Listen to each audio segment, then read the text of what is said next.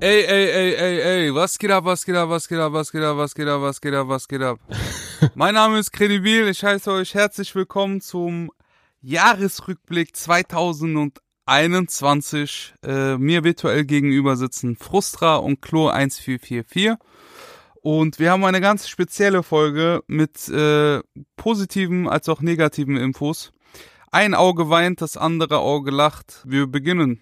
Also erstmal gesundes Neues, erfolgreiches Neues an alle, an alle Zuhörer, an alle Künstler, über die wir sprechen, mit denen wir sprechen oder auch gesprochen haben. 2021 war ein Jahr trotz langer Sommerpause, yes. um jetzt über den Podcast zu sprechen. Ähm, trotzdem sehr erfolgreiches Jahr für uns. Danke an über 10.000 monatliche Hörer. Danke an jeden Künstler, der zu Gast bei uns war und seinen Beitrag geleistet hat. Und auch heute haben wir einige Gastbeiträge dabei weil wir haben zum Jahresrückblick verschiedene Kategorien. Wir haben das Album des Jahres, Song des Jahres, Newcomer, Video und Künstler des Jahres. Und die Highlights, ne? Und ganz am Ende sprechen wir natürlich auch über diverse Highlights, die wir jetzt nicht in eine gewisse Kategorie packen können, aber über die man schon sprechen muss, weil die doch ganz interessant waren dieses Jahr. Yes, ich würde mich da, ich würde mich da auch anschließen. Ich habe äh, wirklich, wirklich Bock auf die Folge. Äh, einfach weil es auch die Möglichkeit ist, über Dinge zu reden, die zum Beispiel während unserer Sommerpause stattgefunden haben, die wir hier gar nicht besprechen konnten. Ja. Ich äh, weiß ja auch schon, wen wir alles so am Start haben für Gastbeiträge. Da sind auch sehr, sehr viele Menschen dabei, die mir persönlich sehr am Herzen liegen, hm. die äh, ich aber auch musikalisch einfach feier. Für mich ist es auch einfach allgemein eine besondere Folge, dazu später nochmal mehr. Und ich würde sagen, wir fangen einfach mit der ersten Kategorie an, hm. und zwar mit den Alben des Jahres. Fast schon die spannendste Kategorie. Ich würde sagen, dass 2021 eigentlich gar nicht mal so ein schlechtes Jahr für Deutschrap war. Mhm. Ich habe äh, gestern Abend nochmal unseren Jahresrückblick vom letzten Jahr gehört. Ich habe da selber zum Beispiel gesagt, dass ich mich 2021 sehr auf die Alben von OG Kimo und Shindy freue. Sind beide nicht erschienen. Stimmt. So, so wie dazu. Ja. Äh, nichtsdestotrotz würde ich sagen, dass wirklich sehr, sehr viele gute Alben rauskamen. Ich habe meine Rangliste dieses Jahr ein bisschen mehr darauf aufgebaut, was ich persönlich einfach am meisten gehört habe, mhm. ohne jetzt allzu groß auf irgendwelche technischen Aspekte zu achten, habe ich einfach das nominiert, was mir am besten gefallen hat. Ich würde trotzdem ein paar Sachen erwähnen, die es jetzt nicht in meine Top 5 geschafft haben, einfach ganz kurz am Rande. Ich fand Bowser 100 Pro sehr gut, hatte für mich aber mehr Mixtape-Charakter. Ich fand Manu und Massiv Ghetto, die Collabo, sehr, sehr gut. Mhm. Hat es aber einfach aus äh, dem einfachen Grund nicht in meine Top 5 geschafft, dass ich es am Ende nicht so oft hören konnte. PA Sports Streben nach Glück hat mir ebenfalls sehr gut gefallen. Bushido Sonny Black 2, für mich das beste Bushido-Album seit Minimum fünf Jahren. Also so viele kamen aber in den letzten fünf Jahren auch nicht raus, Bruder, oder?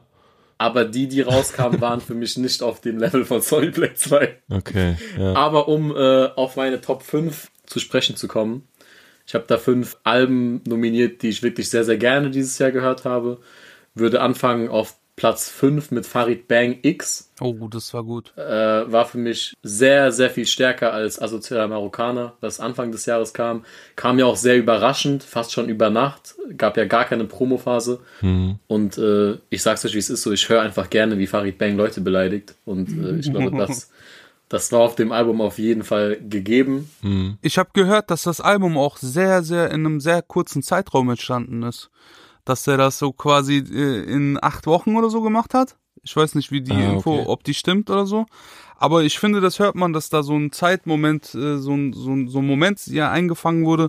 Ein, äh, ein ganz, ganz spezieller Farid. Mhm gar nicht darauf abgezielt, irgendwelche Song-Hooks oder Features aus dem Ausland ranzuholen, sondern einfach mal kurz, wie er es über Thanos bei Thanos gemacht hat, mit dem Finger geschnipst und etwas gezaubert hat. Fand ich nice. Voll. Und äh, auch interessant die Promophase. Äh, Klo hat es ja gerade erwähnt.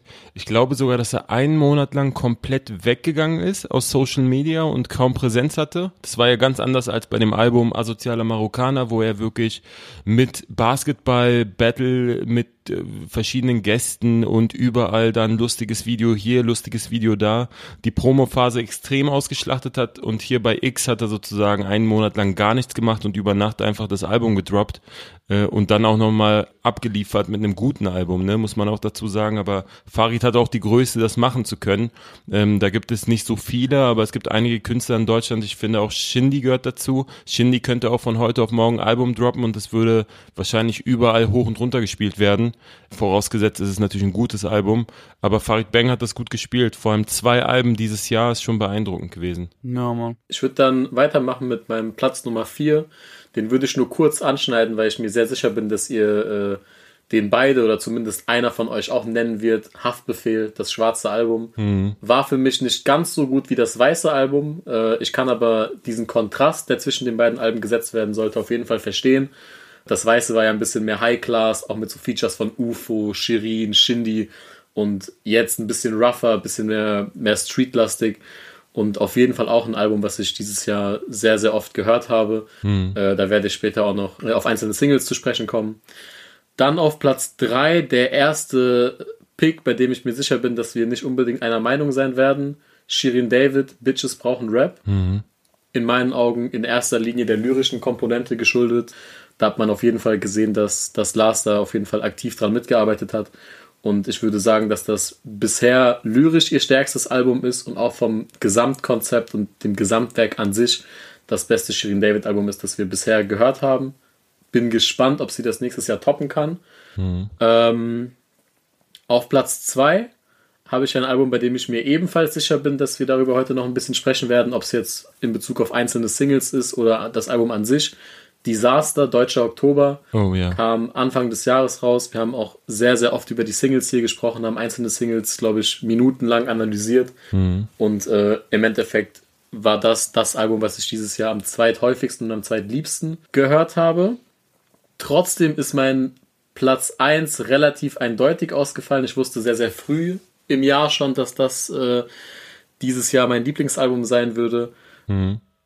Und das ist Vega mit 069 ich finde, dass Vega es geschafft hat, als einer der wenigen Künstler, sich soundtechnisch weiterzuentwickeln und sich trotzdem selber treu zu bleiben. Also gerade so die Dinger mit Olsen, die da drauf sind, die waren teilweise schon wirklich sehr, sehr modern und sehr, sehr weit entfernt von alten Vega-Sachen wie Lieber bleibe ich broke beispielsweise, was ja eigentlich bis heute so sein Klassikeralbum schlechthin ist. Mhm. Und äh, trotzdem hatte ich nie das Gefühl, dass es jetzt irgendwie kommerzieller Plastikmüll ist, weil es halt gleichzeitig auch Singles wie das Intro gab, die halt wirklich so die Aspekte, die Vega eigentlich bis hierhin gekennzeichnet haben, äh, sehr, sehr gut skizziert haben. Mhm. Ich stieg mit 65 Dingern in den Zugwaggon. Zu Hause knappe 15 Mille in einem Schuhkarton. Bei Stress trage ich die 10 auf meinem Rücken wie ein Fußballgott. Und was dann fliegt, sind keine 99 Luftballons. Bluttransport an den Unfallort. Und ich kann sagen, dass das definitiv das Album war, was ich dieses Jahr am häufigsten gehört habe, am liebsten gehört habe und es war für mich auch unterm Strich einfach das beste Album 2021. Also ich erinnere mich noch, wie die Promo-Phase damals mit dem Intro angefangen hat. Mhm. Dann kam dieses Samra-Single, also dieses Samra-Feature, was ich persönlich nicht so gut fand. Aber ich glaube, danach ging es weiter mit dem Haftbefehl-Feature. Dann mhm. kamen, äh, kamen die Olsen-Sachen und so. Und ich weiß noch, dass ich wenige Wochen nach Release schon wusste, so, ey, das ist auf jeden Fall eins der absoluten Highlights dieses Jahr. Mhm. Auch das Casper und Montes Ding war ja auch krass, ne? Also die, wo, genau. wo Montes die Hook gesungen hat und Casper mit dem Part und man hat einfach gemerkt, dass äh, Vega auf so ein anderes Level nochmal hochgehoben wurde, so. Also, oder sich selber gehoben hat, besser gesagt. Also man wusste auf jeden Fall, wo er mit dem Sound hin will. So, und das hatte ich so bei, nach dem zweiten Song sofort auch das Gefühl, dass er eine Vision hat und weiß, okay, so muss es klingen und für mich auch ein sehr gutes Album gewesen. Für mich auch absolut ein krasses Album.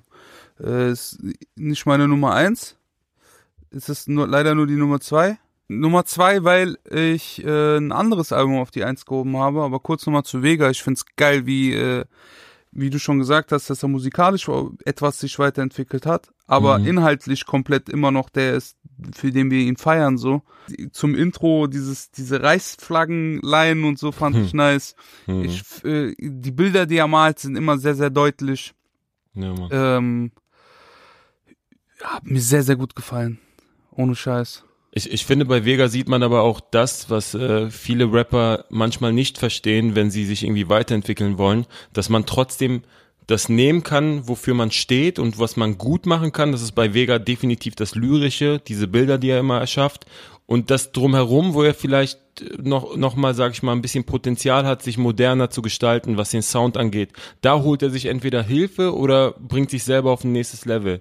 Aber er verliert nicht das, was er im Kern kann und das ist das Lyrische gewesen. Er hat über das Album hinweg immer wieder Lines, wo ich dachte, boah, geil, geil beschrieben, geil umschrieben hm. Äh, und das ist eigentlich bei jedem Vega-Projekt der Fall. Ich habe aber trotzdem jemanden, auch aus Frankfurt, ich fand beispielsweise das schwarze Album ist mein persönliches Lieblingsalbum letztes Jahr gewesen. Hm. Äh, einfach nur, weil ich es oft gehört habe ich könnte es noch nicht mal unbedingt krass beschreiben, warum. Vielleicht waren die Features mit Bowser und Schmidt interessanter für mich als Montes und Casper. Hm. Ohne irgendjemanden jetzt zu haten, Jungs. Ich, ihr wisst, ich habe euch alle lieb. Aber ich fand auch, dass so Engel mit schwarzen Flügeln zum Beispiel eine neue, keine Ahnung, ich habe Haferfehl so noch nie gehört, wenn er vor sich her trällert so und leichte Mellows singt. Ähm, hm. Ich fand das Album ist für mich das Album des Jahres, weil ich ähm, genossen habe, was für Bilder er malt. Hm. Äh, auch mit diesem offen, geschlossenen Ding, äh, abseits von diesem Leuchtreklame-Song mit Bowser und Schmidt, fand ich zwei Songs, die äh, skillstechnisch einfach überragend waren bei Wieder am Block hat er alles auf eine Zeile beziehungsweise auf einen Reim gebracht so. Okay. Oh lieber Gott, liebst du mich noch? Ich verliere mich noch. Vergib's mir zu oft. Ich bin wieder am Block, hab Krisen im Kopf. Visa geblockt, Lieferung Hops in das Shisha-Sott, Kokain in meinem Kopf. Hab am Spiegel äh, oh lieber Gott, liebst du mich noch? Ich verliere mich noch, vergib's mir zu oft. Ich bin wieder am Block, hab Krisen im Kopf, Visa geblockt, Lieferung Hops, in der Shishas Ort, Kokain in mein Kopf, hab am Spiegel gerochen, mein Kiefer geblockt.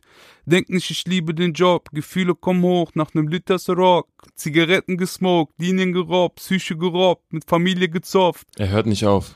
Digga, das sind äh, wirklich durchgehend und zwischendurch kommt noch ein Part, wo man merkt, dass alles auf einen Reim trifft, weil jemand anders, Sufjan war das, glaube ich, Sufjan, auf, genau. Äh, auf dem Song äh, ein bisschen frischen Wind gebracht hat und die Reimstruktur geändert hat und dann Haftbefehl wieder kommt mit derselben Reimstruktur. Äh, das ist ein Skill, den nicht jeder kann so, weil es durchgängig alles auf einem äh, Endreim endet und viele, viele, viele Bilder malt. Aber mein Lieblingssong und die Lieblingszeile und den Moment, hat er bei äh, kaputte Aufzüge gehabt. Ja, Mann. Als er dieses äh, plötzlich platzt deine Schwester ins Zimmer, weckt dich äh, wie Alarm und stresst hart und sagt, der Aufzug ist kaputt. Mama war beim Supermarkt und Metzger grad Gegenfrage und ich soll die Tüten jetzt tragen. Vom Erdgeschoss in die 16. Etage.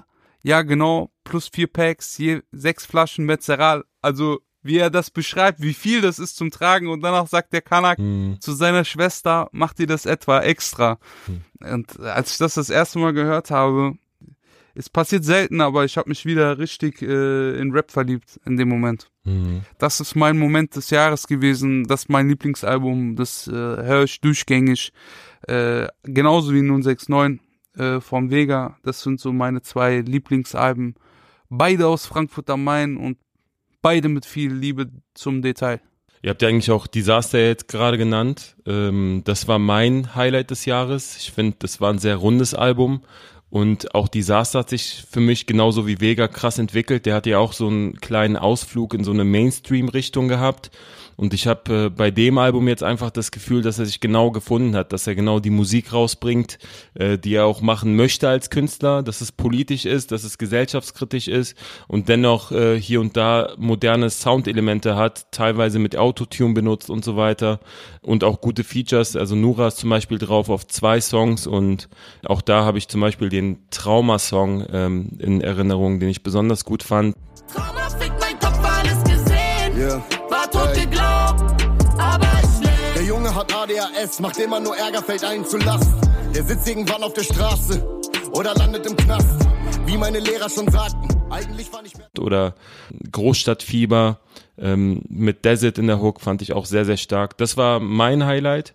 Aber ich äh, würde gerne auch nochmal zwei Projekte mit erwähnen wollen, die jetzt nicht in meiner Top 3 sind, aber die ich auch sehr stark fand, und zwar von Kalim.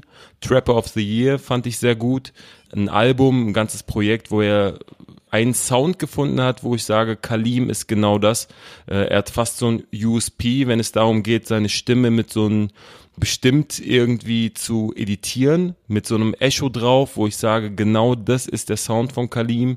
Die Songs gehen alle nach vorne, es ist sehr trappig, aber für jemanden, der genau in dem Mut ist, ist es krass. Auch da ist zum Beispiel Haftbefehl auf einem Song drauf, den ich äh, laut meinem Spotify sehr, sehr oft gehört habe dieses Jahr, und zwar Ozean, auch ein krasser Song gewesen. Und am Anfang des Jahres, ich glaube, es war Anfang Februar oder so gewesen, hat Jonesman eine EP rausgebracht. Ist zwar nur eine EP, aber würde ich gerne trotzdem hier unter den Alben des Jahres mit unterbringen wollen, und zwar die Road to Perdition EP, wo er so 14 Minuten lang über, ja, sag ich mal, viele Facetten seiner Vergangenheit rappt, über, also sehr selbstreflektierend über Dinge, die hinter den Kulissen passiert sind. Ähm, man bekommt einen Eindruck gerade so aus so einer persönlichen Ebene, was ihm so alles passiert ist oder warum so vieles so schief gegangen ist. Teilweise mit eingeblendeten Sprachnachrichten von engen Freunden, die ihm Mut zusprechen oder versuchen so ein bisschen aufzuhelfen. Auch das fand ich sehr, sehr beeindruckend. Ähm, ist aber Anfang des Jahres passiert, kommt mir wie eine Ewigkeit vor, aber das war auch 2021. Sehr, sehr guter Pick, würde ich auf jeden Fall auch mitgehen. Und ich würde sagen, wir lassen jetzt auch erstmal die ersten Gäste zu Wort kommen, die wir eingeladen haben, von denen wir uns Sprachnachrichten haben schicken lassen. Und zwar habe ich zum Thema Album des Jahres direkt zwei Leute am Start und würde die vielleicht einfach mal einspielen. Und ich bin mir sicher, bei einem der beiden Gäste kann Frustra dann direkt übernehmen mit einem seiner Gäste. Yo, was geht ab bei euch? Mein Name ist Nura und hier kommen meine Lieblingsalben, Lieblings-EPs ähm, von 2021. Äh, das ist jetzt alles nicht in einer Reihenfolge, sondern ich feiere alles gleich. Ich kann mich da gar nicht entscheiden. Auf jeden Fall das erste auf meiner Liste ist ähm, auf meiner Liste ist Todesliste von Audio und Yasin. Ähm, Favorite Song ist auf jeden Fall Weiß und Privilegiert, aber allgemein das Album ist sehr, sehr nice. Ähm, Shoutout an die beiden. Ähm, das nächste wäre KZ, Rap über Hass. Sehr geil. Album, ja. ähm, ich konnte mich gar nicht entscheiden für einen Top-Song, aber ich habe jetzt mal die genommen, die ich am meisten gehört habe. Und das war Bitte sag's nicht meiner Freundin und VIP in der Psychiatrie. äh, das nächste Album wäre ähm, Disaster, Deutscher Oktober. Da feiere ich ähm, den letzten Song auf dem Album Übertrieben Lafin und auch das ähm, Intro Balenciaga, aber auch der Song Sick ist auch sehr, sehr, sehr, sehr nice. Eigentlich alle Songs auch wie, wie bei den anderen sehr geil gewesen. Ähm, die nächste EP ist äh, Baby Joy. Äh, Troubadou. Ich weiß nicht, ob ich es richtig ausspreche, aber sehr, sehr geile EP auch für mich die Newcomerin des Jahres, by the way. Top-Songs sind Viele Leute gucken, sehr geiler Track und Dein Vibe. Dann die nächste EP ist Taha mit Medizin. Auch von oben bis unten einfach eine geile EP. Ähm, auch geil, dass Taha jetzt mit seinem eigenen Namen äh, Musik macht. Und meine Top-Songs sind 100% Messer. Also das ist mein, mein Song einfach. Den hätte ich so gern selbst geschrieben. Ähm, 666 und Panik, sehr, sehr geil. Jo, was geht ab? Hier Shogun. Und für mich hat Rin mit Kleinstadt ganz knapp das Rennen gemacht gegen Mietwagen Tape 2 von Chill und Abdi und Trapper of the Year von Kalim. Einfach weil sowohl inhaltlich als auch musikalisch und besonders musikalisch dieses Album unfassbar divers ist. Ähm, Alexis Troy und Nintendo haben so viele verschiedene Influences durch die Dekaden, die Rin auch inhaltlich und sozial und musikalisch geprägt haben, einfließen lassen und trotzdem ist es irgendwie ein stimmiger und homogener Sound. Und das wird meiner Meinung nach im Deutschrap viel zu selten gemacht. Und wahrscheinlich ist es genau deswegen auch mein meistgehörtes Deutschrap-Album 2021. Ja, an der Stelle auf jeden Fall äh, vielen, vielen Dank an Nura und Shugun für die Beiträge. Danke an beide. Die haben beide sehr, sehr schnell reagiert, haben mir innerhalb von eins, zwei Tagen ihre Picks geschickt. Bin sehr, sehr dankbar, dass die hier beide am Start waren. Und ich glaube, gerade auf das äh, Shogun-Thema, beziehungsweise das von Shugun nominierte Album kann noch einer deiner Gäste eingehen, oder Frustra? Ja, genau. Ich habe auch jemanden dabei, äh, einen Nachbarn hier aus Kreuzberg. Vielen, vielen Dank für die Einsendung. Äh, der hat nämlich Folgendes gesagt. Jo, also erstmal ein dreifaches Hip-Hop in die Runde und äh, frohes neues Jahr und Pipapo. Ähm, zum Thema. Newcomer des Jahres. Ähm, jetzt unabhängig, ob ich jetzt selber mega krass geil finde oder so. Ja, ich glaube, objektiv betrachtet Newcomer des Jahres ist Bad Moms J. Einfach, weil die, glaube ich, am meisten Welle gemacht hat innerhalb von einem Jahr und irgendwie von einem Geheimtipp zu einem äh, zu einer deutschlandweit bekannten Musikerin geworden ist. Deshalb Newcomer des Jahres safe nach Brandenburg am Bad Moms J. Äh, Video des Jahres in meinen Augen auf jeden Fall Apple von Rin. Ähm, Rin macht sowieso mal geile Videos, aber das fand ich irgendwie nochmal besonders, äh, ja, es war so sehr artsy, aber irgendwie fand ich es fand ich sehr konsequent und, und, und einfach ästhetisch und schön und hat einfach richtig gut zum Song gepasst. Äh, Apple von Rin. Äh, Song des Jahres, ähm, Rin San Andreas einfach geiles Ding, irgendwie äh, Ohrwurm, macht gute Laune. Ähm, ja, ist einfach ein cooles Ding so. Also es macht gute Laune, man kann es sowohl irgendwie geil beim Autofahren irgendwie pumpen, weil es natürlich auch krass produziert ist und so. Aber es funktioniert auch irgendwie einfach auf Kopfhörern oder auf einer Boombox zu Hause. Also es ist wirklich ein gutes Ding.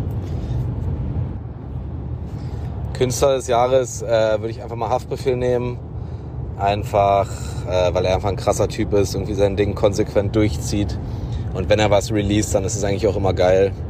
Deshalb äh, Künstler des Jahres Haftbefehl. Besonders gefeiert habe ich wieder am Blog von ihm dieses Jahr. Ja, Haftbefehl einfach gut.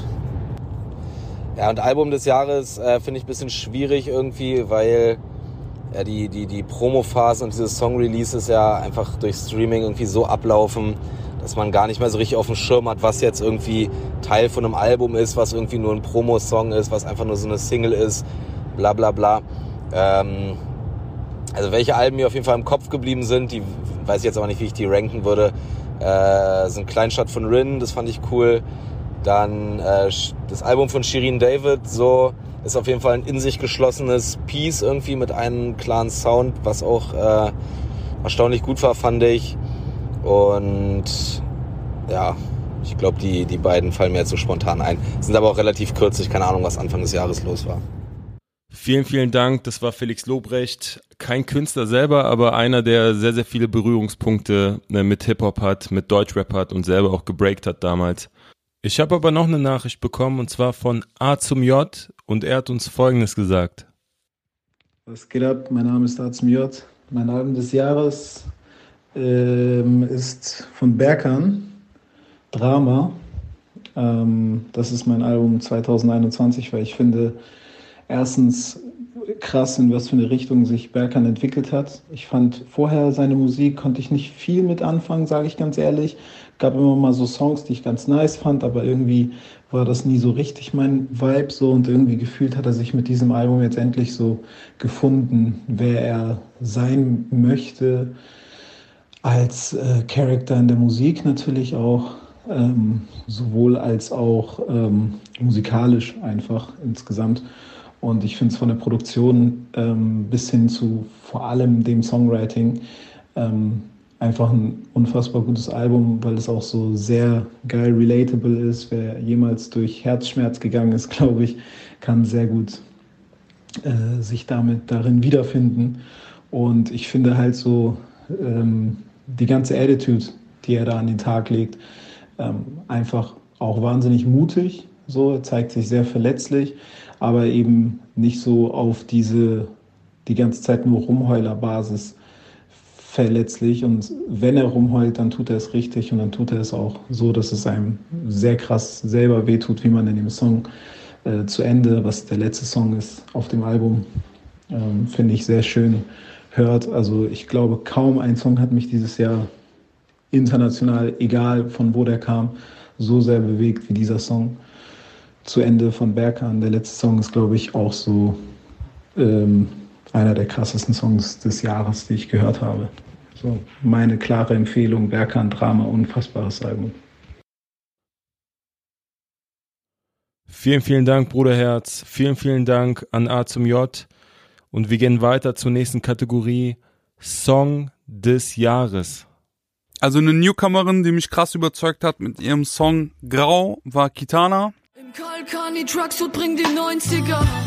Kommst am Block in Anzug, alles Gold. Bin nicht politisch korrekt wie dieser Rolf Fischer. Fick ne ganze Stadt, das wär ich Godzilla. Leben schlechter Film wie dieser Cop-Killer. Oder wie ein Bond-Thriller. Das war dieses äh, Schwarz-Weiß-Video, Lahane angespielte vor keine Ahnung, vor, vor einem Monat oder so, oder vor zwei Monaten herausgekommene Single. Das hat mir sehr, sehr gut gefallen. Die Dame hat auch sehr viele Props von uns bekommen. Hängen geblieben ist die Zeile, ich fick halt gern mit Frauen, ich fick halt gern mit Frauen.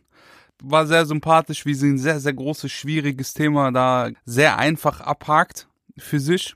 Ähm, auch jemand, den ich sehr gefeiert habe, war Haiti mit Wolken.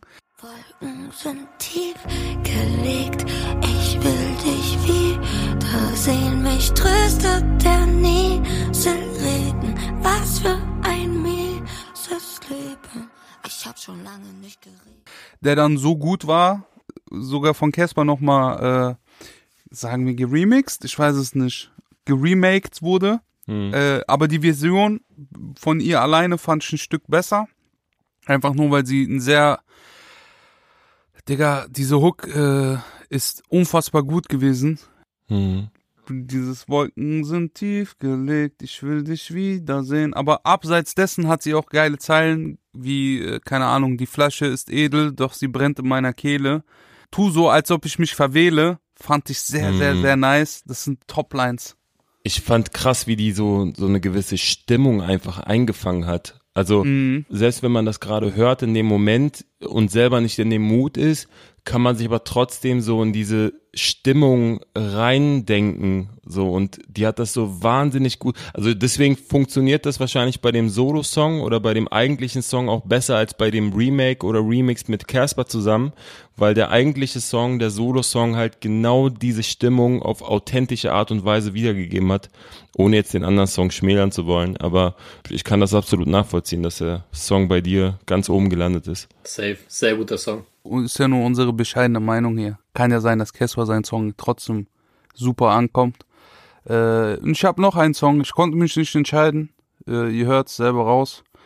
Also ich habe einmal dieses schwarz-weiß Lahane-Ding krass gefeiert, dann diese melancholische und sehr, sehr schön dramaturgisch aufgebaute Song von Haiti.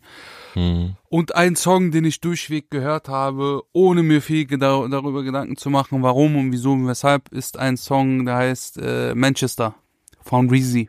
Ich mache Magie wie Abracadabra, dein Scheiß ist eher wie Ich rap was ich will, ich bin nicht dein Vater. Ich brauche Seiten auf Null, ruf den Barber. Scheiße auf Covid, ich scheiße auf Bullen. Sie halten mich und mein Bruder in einem Smart an. Sie denken, ich bin dumm. Ich fand da zum Beispiel diese Hall-Automation, die du bei äh, Kalim gefeiert hast, fand ich auch hier sehr, sehr gut. Ich äh, feiere den Song, das Video ist sehr äh, energiegeladen, sehr weibig. Äh, der ähm, hat noch so kleine Sketches eingebaut in sein Video, hm. äh, wie er da die Polizei hops nimmt und so. Es war alles sehr unterhaltsam. Sucht euch einen Song aus, das sind meine Top-Songs des Jahres. Ich habe da keine Staffelung oder sonst was. Das waren meine Lieblingssongs. Was habt ihr so gefeiert? Äh, also ich kann mich dir eigentlich anschließen, was das sich nicht entscheiden können angeht. Ich hatte auch sehr, sehr große Schwierigkeiten. Ich habe mir deswegen so einen kleinen Leitfaden gesetzt, dass ich äh, versuche, niemanden zu oft zu nominieren. Deswegen auch gerade pro Kategorie auch jeden Künstler nur einmal zu nominieren und habe auch darauf geachtet, jetzt nicht die Singles von Vega, Disaster und Haftbefehl, weil es meine Top 3 Alben waren, zu nominieren. Hm. Deswegen ein bisschen mehr Diversität. Äh, ich habe es ein bisschen gesplittet in politisch motivierte Songs und Representer ein Stück weit. Also ich habe drei Songs, die eher einen politischen Beigeschmack haben und drei, ich sag mal, klassische Rap-Songs nominiert. Mhm. Ich würde mit den politischen anfangen. Da habe ich einmal äh, einen Song, den ich schon lange vor Release gehört und auch durchgehend gefeiert habe. Frustra lacht schon. Äh, Frustra und Pimpf mit raus.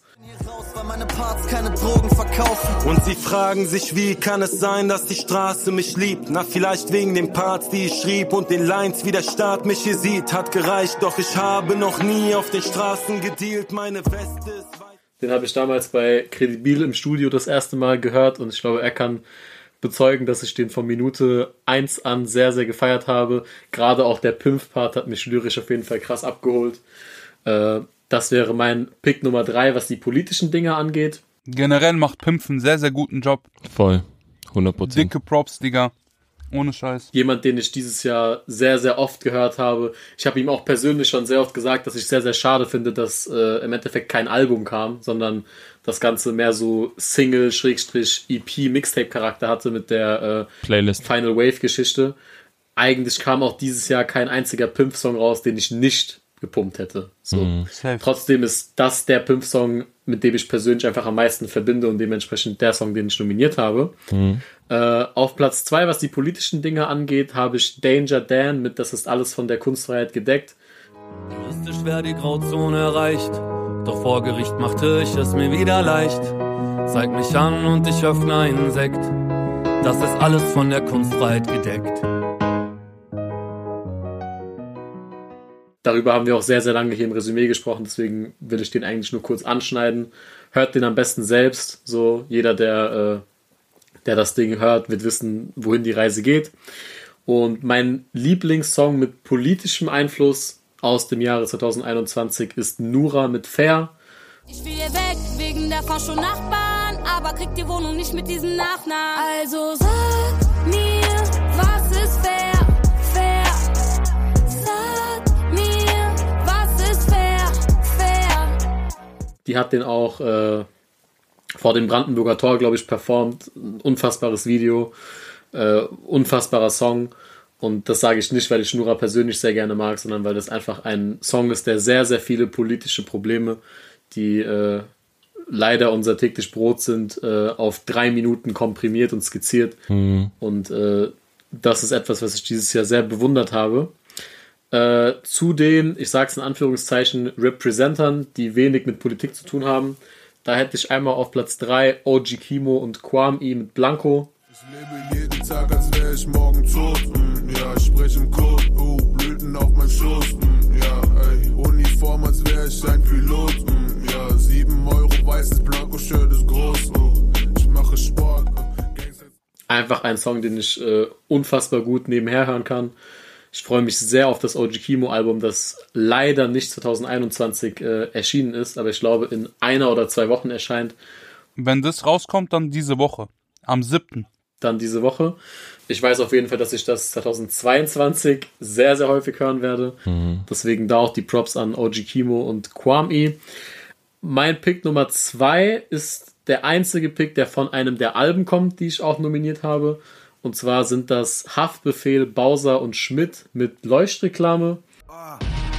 Statt Zufriedenheit zu zeigen, pack ich lieber lila Scheine in die Tasche von Hermes. Kann mich wieder nicht entscheiden, hol ich lieber einen weißen oder schwarzen Turbo S. Wir verkaufen unsere Seele an den Teufel mit nem Lächeln, so als Das äh, war für mich einfach so der Highlight-Song auf dem Haftbefehl-Album neben dem Haiti und Millionaire-Feature. Und äh, die, das Video, die Visualisierung, die Tatsache, dass Schmidt darauf positioniert wurde in der Hook, war für mich einfach alles unglaublich gut. Auch der Bowser-Part sehr, sehr stark geschrieben, sehr, sehr stark performt. Dennoch, ähnlich wie bei den Alben, habe ich einen deutlichen Platz 1. Und es wird die wenigsten wundern, aber es ist Shindy mit Im Schatten der Feigenbäume. Bad News, Bad Boy ohne Tattoos, Back in Custom Hemden, maßgeschneidert aus MS-Tuch. Trag Chanel Perlenbroschen auf Bottega Denim. Schick ein Küsschen an die Vogue und alle Leserinnen. Oh, Rapper wollen gegen mich Fäden führen. Mach die Scheißtür. Das war 2021 der einzige Song, bei dem ich wirklich mit offenem Mund vor meinem Laptop saß, als der rauskam. Selbstverständlich die Originalversion, nicht äh, das, was danach als eine Art Remix kam, nachdem, äh, nachdem Disney die Klage ausgepackt hat. Aber für mich war das definitiv der beste Shindy-Song seit Minimum drei Jahren. Äh, er bleibt für mich Pound for Pound einfach der vielseitigste und beste Rapper, den wir in Deutschland haben. Und ich hoffe einfach sehr, dass wir 2022 endlich wieder Musik auf Albumlänge von ihm zu hören kriegen. Es sind inzwischen einfach, glaube ich, drei Jahre in der, ohne Shindy-Album. Und äh, das ist für mich so der absolute Super-GAU. Das Ding auf jeden Fall, sowohl die Produktion als auch wie er auf dem Beat rappt, wie er es geschafft hat, vom Drama-Album nochmal einen Step zu machen, sich nochmal ein Stück weit neu zu erfinden mhm. und jetzt wieder mehr auf Lyrik zu setzen, während das letzte Album ja mehr Performance, mehr Stimmeinsatz war. Für mich einfach mein Song des Jahres und das Ding, was ich dieses Jahr am häufigsten gehört habe. Für mich interessant, dass du mit offenen, ähm, mit offenem Mund vor deinem Laptop saßt, als du den äh, Song das erste Mal gehört hast, weil ich hatte tatsächlich eher ein negatives Gefühl, weil ich habe nämlich nach so einer langen Abstinenz etwas unfassbar Großes erwartet und mich auf irgendwas phänomenal krasses gefreut und dann kam halt der Song und das war dann so für mich im ersten Moment so, ah, es ist irgendwie nicht so, wie ich dachte. Aber, und das ist, zeigt am Ende auch, was für ein geiler Song das ist, ähm, der ist sehr, sehr gut gealtert. Mit jedem Mal, wo ich den gehört habe, ist er halt immer besser geworden. Und auch in der Vorbereitung zu dieser Folge äh, hast du den ja gepickt und ich habe ihn mir nochmal reingezogen und habe nochmal gemerkt, so, ey, der Song ist ja Wahnsinn, was er da sagt, wie er die Reime setzt, was er so erzählt, ähm, mit der Arroganz in seiner Stimme. Shindy, da gehe ich auf jeden Fall mit, dass er vielseitig ist, dass er ein sehr, sehr interessanter Künstler ist. Und ich hoffe auch, dass er nächstes Jahr, dass er dieses Jahr ein Album rausbringt ähm, drei Jahre ist echt ein langer Zeitraum, gerade für so einen großen Künstler. Aber ich glaube, er wird keine Probleme haben, da wieder zurückzukommen. Na, es sind ja rechtliche Themen, ne? Irgendwie die ihn. Voll. Und ich finde auch, es ist nicht so ähm, zeitbezogene Musik. Also er ist jetzt nicht gebunden an politische Situationen oder da sein Feedback geben zu müssen. Hm. Und deswegen, das wäre auch der gleiche Grund, warum ich äh, sagen würde, er ist nicht vielseitig, er ist eher in seiner Nische, die er sich selber erfunden hat und wonach halt auch viele mal nach Zahlen machen so. Es gibt viele Leute, die sich diesem arroganten Lebensstil äh, äh, versuchen anzuwidern. Niemand macht das so gut wie der äh, Meister höchstpersönlich. Mhm. Das ist äh, sein Ding und äh, genau das erwarte ich von ihm. Ich freue mich sehr auf sein Album. Fand den Song auch geil. Fand den gut. Voll. Äh, ich fand auch die Remixe gut. Ich weiß gar nicht, Klo, du meinst diese Remixe, die danach rausgekommen sind, gell? Da kamen zwei Stück raus. Nee, nee, es kam einer, also es kam einmal einfach der, äh, der Song im Schatten der Feigenbäume nochmal neu, mhm. mit verändertem Beat. Da hat man aber ein bisschen gemerkt, dass es halt einfach nicht der Beat ist, für den es konzipiert war. Mhm. Und das andere, was du meintest, Mandarin, da kam einmal ein, ah, ein normales Single Mandarin und der Remix Mandarin. Da fand ich den Remix sogar besser. Und tatsächlich wäre Mandarinen auch in meiner Top 3 aufgetaucht, aber ich wollte nicht zweimal Shindy nominieren. Mhm. Äh, und deswegen habe ich mich einfach für den Schatten der Feigenbäume entschieden, weil das für mich einfach so als Gesamtkunstwerk, auch mit diesem Disney-Einfluss, ist ja sowieso etwas, was sich irgendwie so durch die gesamte Karriere von Shindy zieht. Das war einfach für mich das bessere Gesamtwerk. Aber Mandarin war auch krass. Ich feiere diese ähm, Visualisierung und wie sich das entwickelt. Bei dem letzten Album, um nur kurz jetzt nochmal, weil ich werde das gleich in Video des Jahres, wir haben ja noch Künstler des Jahres offen, zur Visualisierung, er hat diese äh, vor Drama oder Drama gab es doch diese äh, meine Oma ist am Apfelerstick Geschichte. Ja. Und da gab es auch so ein leicht Disney-artiges Video. Und alles hatte so den leichten Touch von wir gehen und bleiben in unserer Kindheit und es war dann nicht so pur Plastik. Wisst ihr, was ich meine? Mhm, Wenn ich voll. sage so arrogant oder sonst was, es ist schon sehr nahbar und die äh, Visualisierung von diesem Album, was angekündigt wurde, mit diesem äh, Comic-artigen gezeichneten Shindy, fand ich sehr nice. Ich habe mich sehr darauf gefreut, äh, um zu gucken, wie sich das äh, weiterentwickelt. Hoffentlich kommt er da aus seinem Vertragsknebeln äh, raus. Mhm. Äh, ich empf empfehle Brazilian Jiu-Jitsu äh, und äh, leichtes Sparring im Stand-up. Spaß. Ha, ha, ha, ha, ha. naja, auf jeden Fall soll er sich da rausgrappeln und äh, so, er, ich, es tut mir sehr leid, jemanden so Großes in einer Zwickmühle zu sehen. Mhm. Weißt du, weil das sind äh, dann Dinge, für die man in seiner Kunst oder in seinem künstlerischen Wahn den Verstand verlieren kann. Voll. Wenn man da so Dings äh, sehr ja, nicht mehr Künstler sein kann. Genau, wenn man sich durch sein Künstlerdasein definiert so, dann fehlt da äh, ein Bein zum Laufen. Safe. Aber ein Künstler, der auch dieses Jahr kein Album gebracht hat und von dem ich auch eins erwarte, ist äh, Reezy. Also es steht auch bei mir derselbe Song, den du genannt hast, äh, Credibil. Äh, Manchester war für mich auch ein Highlight. Obwohl ich diesen Promo-Move im Vorfeld mit dieser gestohlenen, äh, mit dem gestohlenen Laptop ein bisschen komisch fand. Äh, aber dafür war die Single und auch das Musikvideo halt unfassbar gut. Mit so schönen Zeilen wie Sitz mit elf Jungs am Tisch wie das letzte Abendmahl, Hände werden gerieben, so wie Parmesan. Parmesan genau. Bestelle Pizza mit Thunfisch trotz à la carte. Und das Geil. ist so eine Art von Humble und eine Art von Bodenständigkeit, trotz des Reichtums, der, das er erlangt hat, was ich einfach nice finde. Ich habe äh, noch ein paar andere Songs mitgebracht, die ich auch ohne eine Reihenfolge angeben zu können, sehr, sehr gut fand. Und zwar von Paula Hartmann, Truman Showboat. Oh, krasser Pick. Schneide ab, was mich bindet, trete in jeder Straße die Laternen aus, dass mich keiner findet. Softpack links, grüner Schein in den Nikes.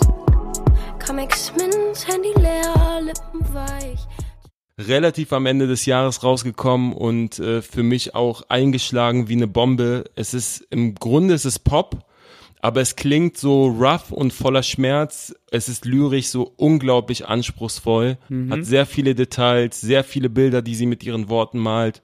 Ähm, einfach wahnsinnig gut in allen Belangen. Und nicht nur der Song, sondern sie zeigt es mit den äh, Songs, die sie danach noch rausgebracht hat, dass sie halt einfach als Künstlerin ähm, ja sehr, sehr schnell in der obersten Liga spielen wird. Also das äh, sieht man auf jeden Fall und hört man auch raus. Du meinst die äh, Fahr mich nach Hause? Part 1, Part 2.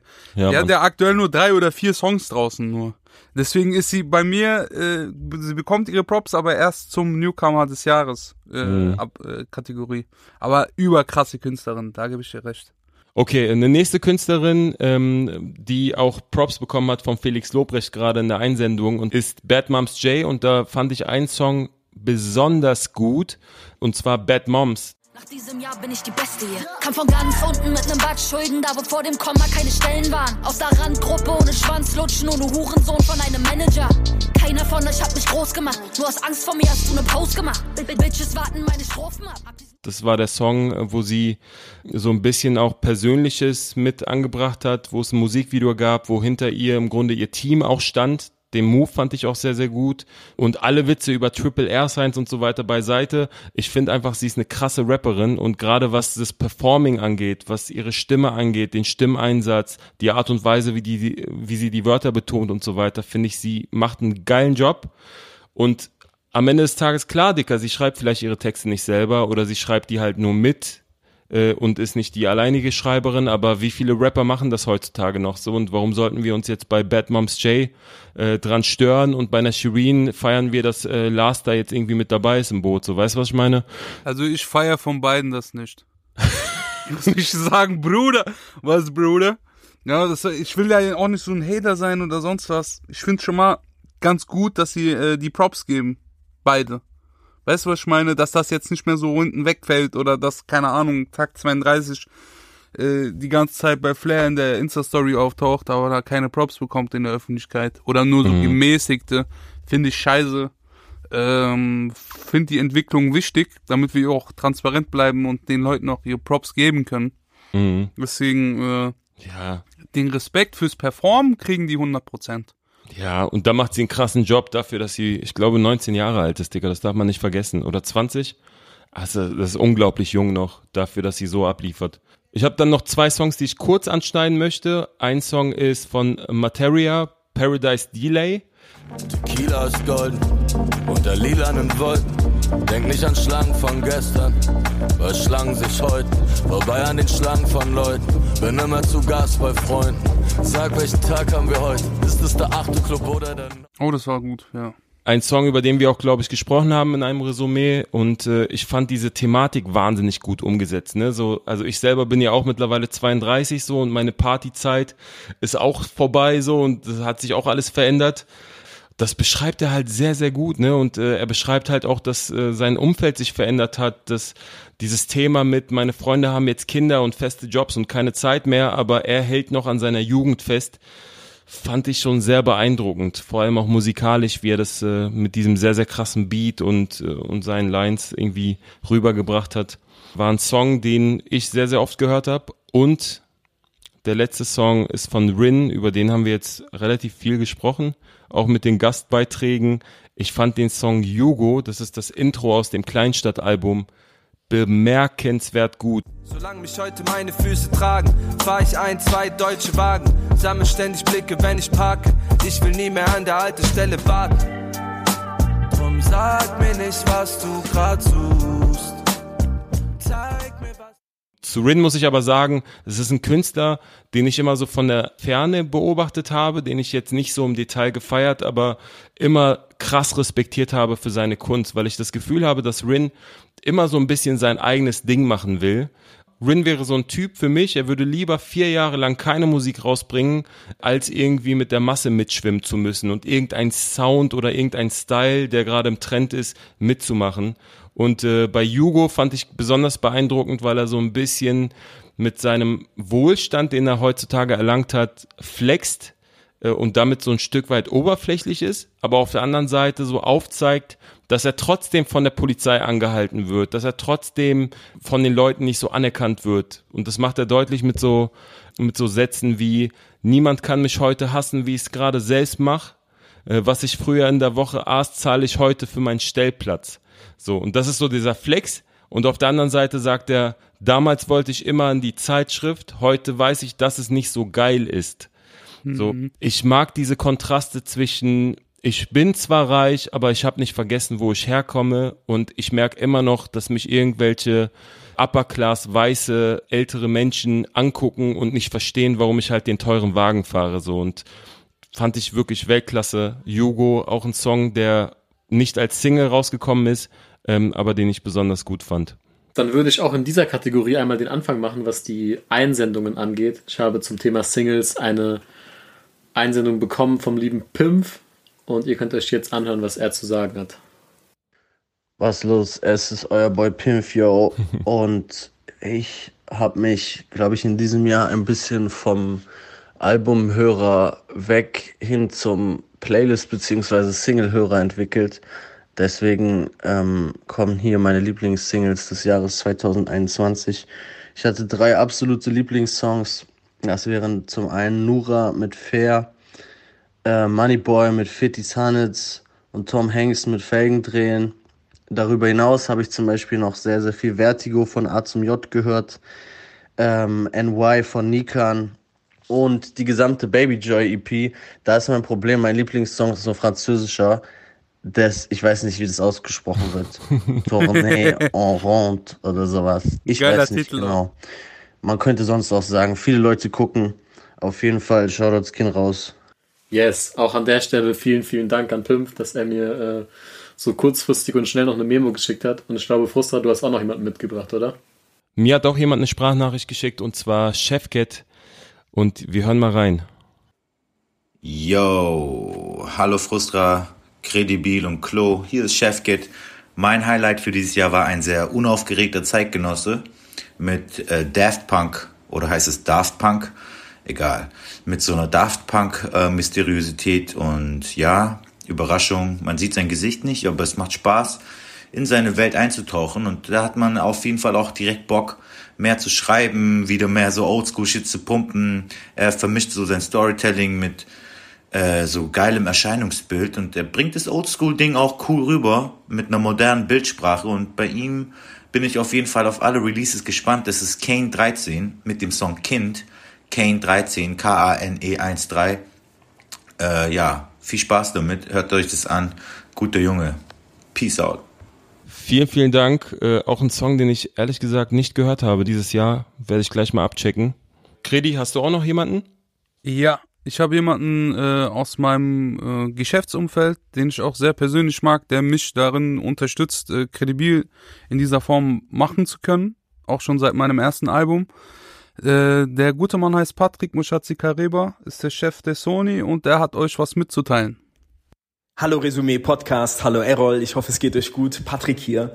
Ihr habt mich gebeten, meine Faves für 2021 zu nennen, ähm, was ich natürlich sehr gerne mache und würde beginnen mit dem Album des Jahres. Das ist für mich ganz klar das Album Ghetto Limpo des italienischen Künstlers Mahmoud, den ich ganz außergewöhnlich finde.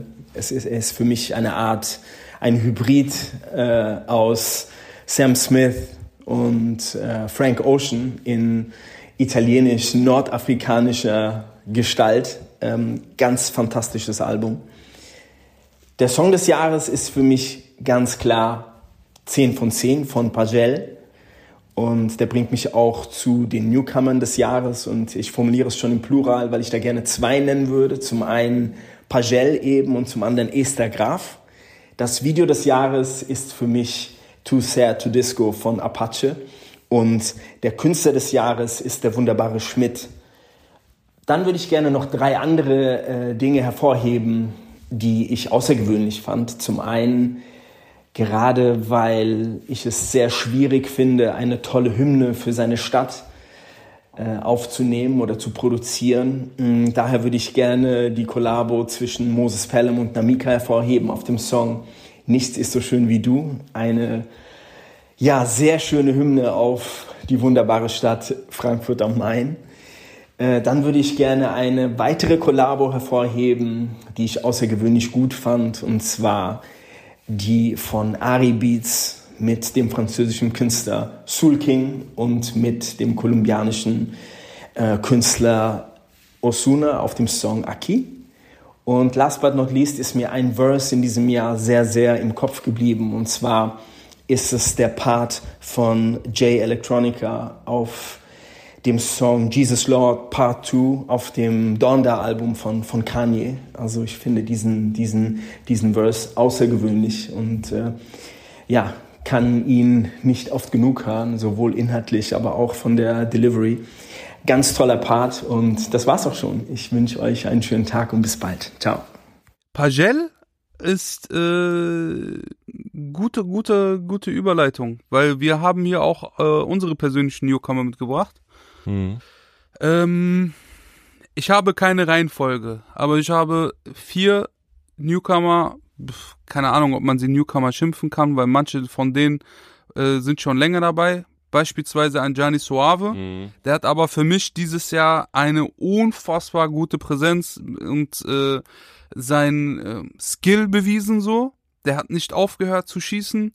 Äh, ich habe die beiden Songs Hallus und äh, The Hills Have Ice dabei. Er hat entwickelt oder beziehungsweise hat einen eigenen Sound entwickelt, den ich sehr krass feier. Mhm. Alles sehr sample-lastig und die Drums sind eher so industrial und eigenartig. Aber zu seinen Rap-Skills muss man sagen, der Typ weiß ganz, ganz genau, was er tut. Dicke, dicke Props von mir, Bruder.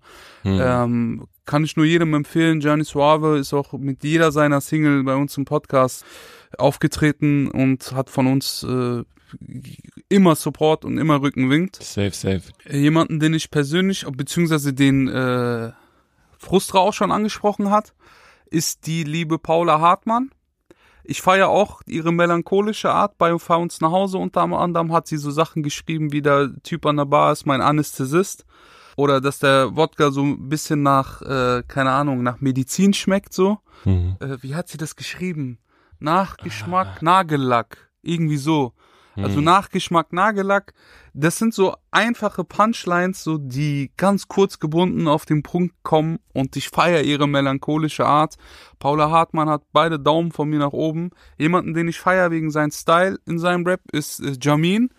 Ist ein äh, Newcomer aus Frankfurt, der letztes Jahr auch sehr viel Wirbel gemacht hat. Ich feiere ihn persönlich sehr. Den Song, den ich mitgebracht habe und empfehle vom ganzen Herzen ist Oyster machen wieder ein neues Jahr. Das ist jemand, den ich feiere, wenn ich mal nicht unbedingt äh, in Depression verwelken will, aber trotzdem mitsingen möchte. Sehr, sehr krasser mhm. Künstler, feiere ich persönlich. Und wenn ich mal auf Depras kommen sollte, dann höre ich mir, äh, hör ich mir Navace an. Navace ist jemand, der ähm, eine sehr, sehr diepe, melancholische äh, Ader hat und die auch sehr, sehr gut in, in, in Szene setzt. Er zum ersten Mal in unserem Resümee hat er stattgefunden mit dem Song Man Down. Mm, das war krass. Das war ein sehr, sehr krasses Video auch. Shoutouts. Mm. Der hat aber auch andere Songs wie Ans Ende der Welt oder keine Ahnung, er hat äh, Ich da, Rio Rio, das ganze Album Babylon kann ich euch sehr ans Herz legen. Das kam schon 2020 raus, hat aber viele Singles auch im 2021 gefunden. Und äh, wenn ich mal mein Herz öffne und äh, da etwas draufregnen lassen will, dann ist es auf jeden Fall Navacha. Hm. Navacha heißt er, by the way. Wir haben ihn Navacha getauft, aber er heißt gar nicht Navacha. Navacha. Navacha. Travay, travay. Sehr, sehr krass. Ich würde an der Stelle vielleicht ansetzen, weil bei mir wird es in der Newcomer-Kategorie ähnlich Frankfurt-lastig wie bei dir. Mhm. Äh, und zwar sind drei meiner vier Künstler, die ich mitgebracht habe, aus Frankfurt, beziehungsweise aus dem Frankfurter Umkreis. Ich fange mit Platz drei an, mit jemandem, der nur so low gerankt ist, weil ich ihn eigentlich gar nicht mehr als Newcomer sehe. Und zwar ist das äh, Gianni Suave, den du auch schon angesprochen hast. Für mich macht es das aus dem Grund schwierig, ihn als Newcomer zu bezeichnen, weil er einfach schon so ein eigenständiges Künstlerprofil hat. Er hat so einen mhm. unorthodoxen Flow, den erkennt man unter Hunderttausenden wieder. Äh, ist sehr gefestigt in seinem Künstlersein und äh, einfach jemand, der bei mir das ganze Jahr rauf und runter lief. Also ich glaube, ich habe noch nie irgendeine seiner Singles in diesem Podcast negativ erwähnt, weil egal was von ihm kam, ich es einfach feiern konnte und ich es verstanden habe. Mhm. Und ich bei ihm auch das Gefühl habe, er macht nicht Songs, um Songs zu machen, sondern er hat einfach eine klare Vision, wenn er einen Song macht. Und äh, das feiere ich an ihm sehr. Mhm. Wünsche ihm auf jeden Fall auch, dass er diesen Weg, den er bisher gegangen ist, so weitergehen kann. Äh, unfassbarer Künstler. Safe. Platz zwei teilen sich bei mir zwei Frankfurter, die man auch dann schon eher als Newcomer bezeichnen kann. Da habe ich zum einen Ego mitgebracht, ehemaliges äh, Sadik-Signing, äh, der für mich einfach ein sehr, sehr guter Rapper ist. Also die Art, wie er reimt, die Art, wie er schreibt, man merkt, er gibt sich Mühe. Gerade wenn es um, um Battle Rap geht, ne? Das genau ist aus diesem Grund auch vielleicht irgendwo problematisch, wenn dann in sieben Instagram-Hörproben äh, 30 Rapper gedisst werden und das Instagram-Profil alle drei Wochen gesperrt wird. Äh, aber nichtsdestotrotz für mich einfach einer der Newcomer, die ich mir am liebsten anhöre. Äh, gleiche Kategorie für mich Liz aus Frankfurt. Für mich äh, die authentischste weibliche Straßenrapperin seit Haiti, nur ohne diesen künstlerischen Einfluss und einfach viel kredibiler und authentischer. Äh, was nicht heißen soll, dass Haiti unauthentisch oder unkredibil ist, sondern einfach, dass äh, bei ihr halt einfach noch so ein bisschen Artsiness und, äh, und künstlerischer Ausdruck dabei ist, äh, der bei Liz halt eher wegfällt und durch Brutalität ersetzt wird. Durch Straße ersetzt wird. Strat ma brat.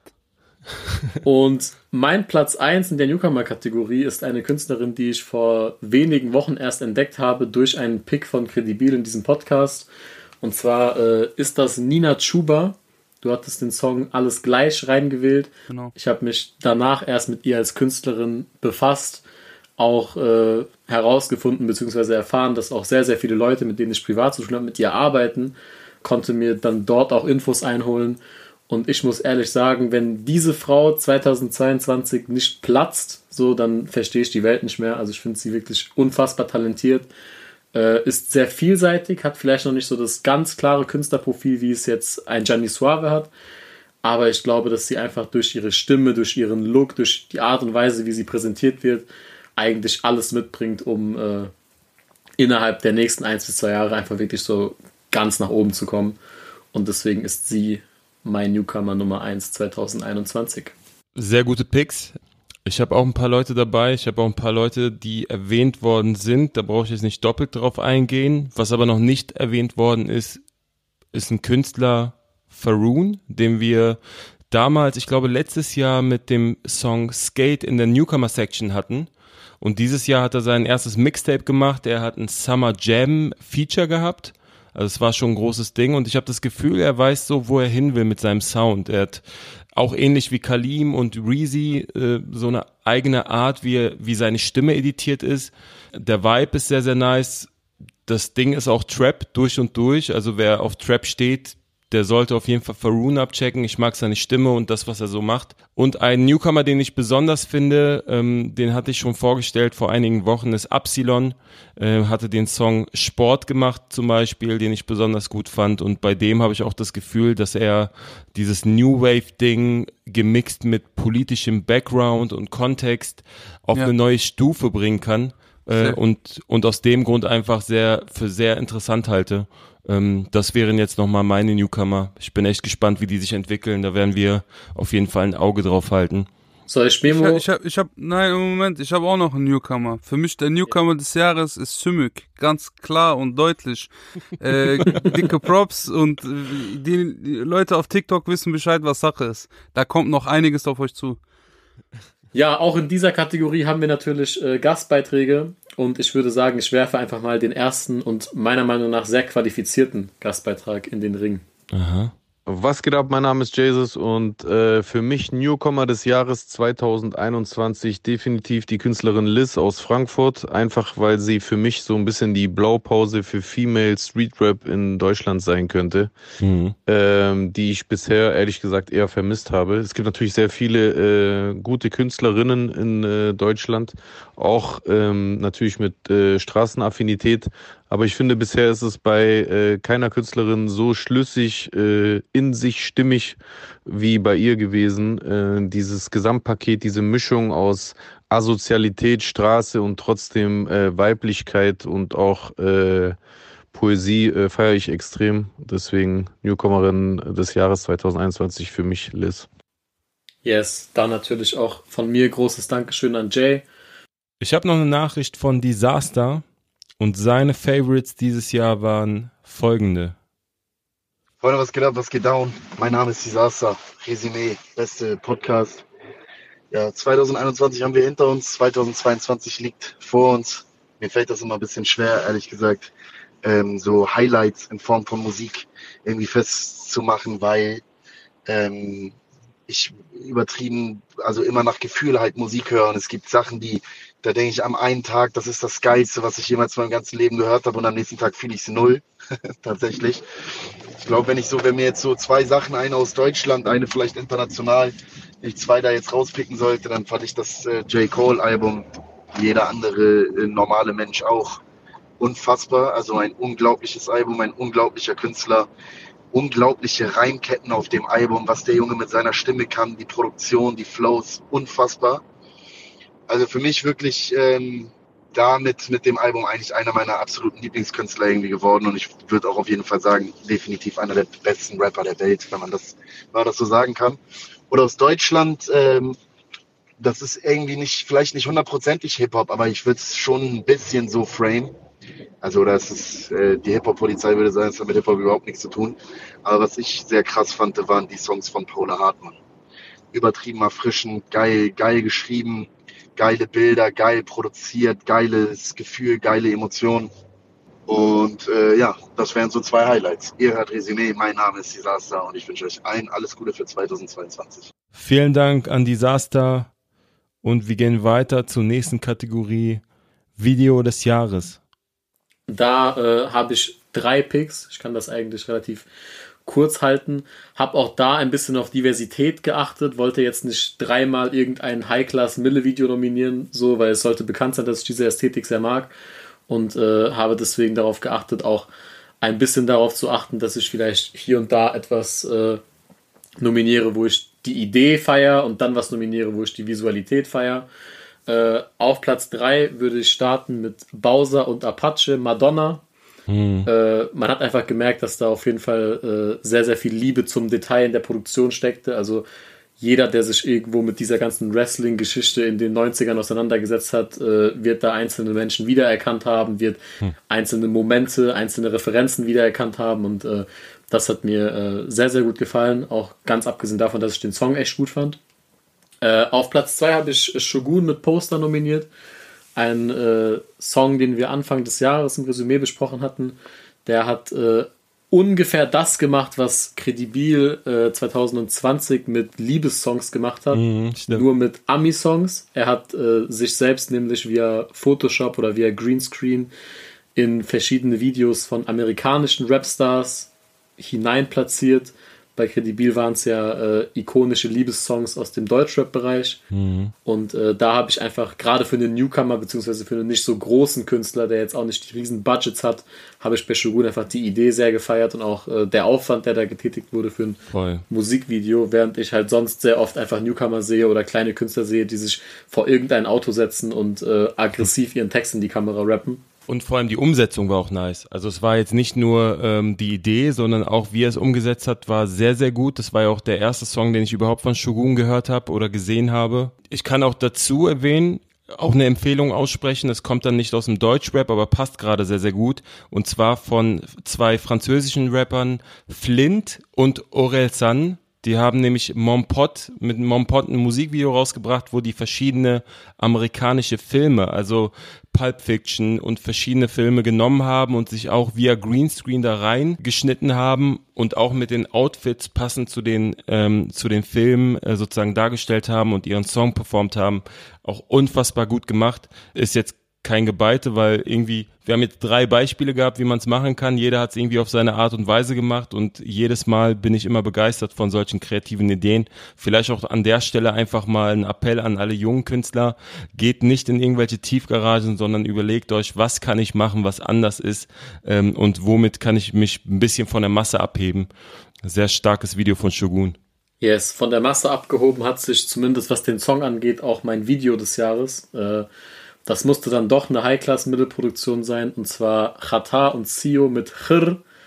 Das äh, war, glaube ich, einer der experimentellsten Songs, die es letztes hm. Jahr zu hören gab. Hat auch ordentlich Hate gefressen. Ja. Muss auch sagen, dass ich den Song als solches auch einfach eher verstörend als geil fand.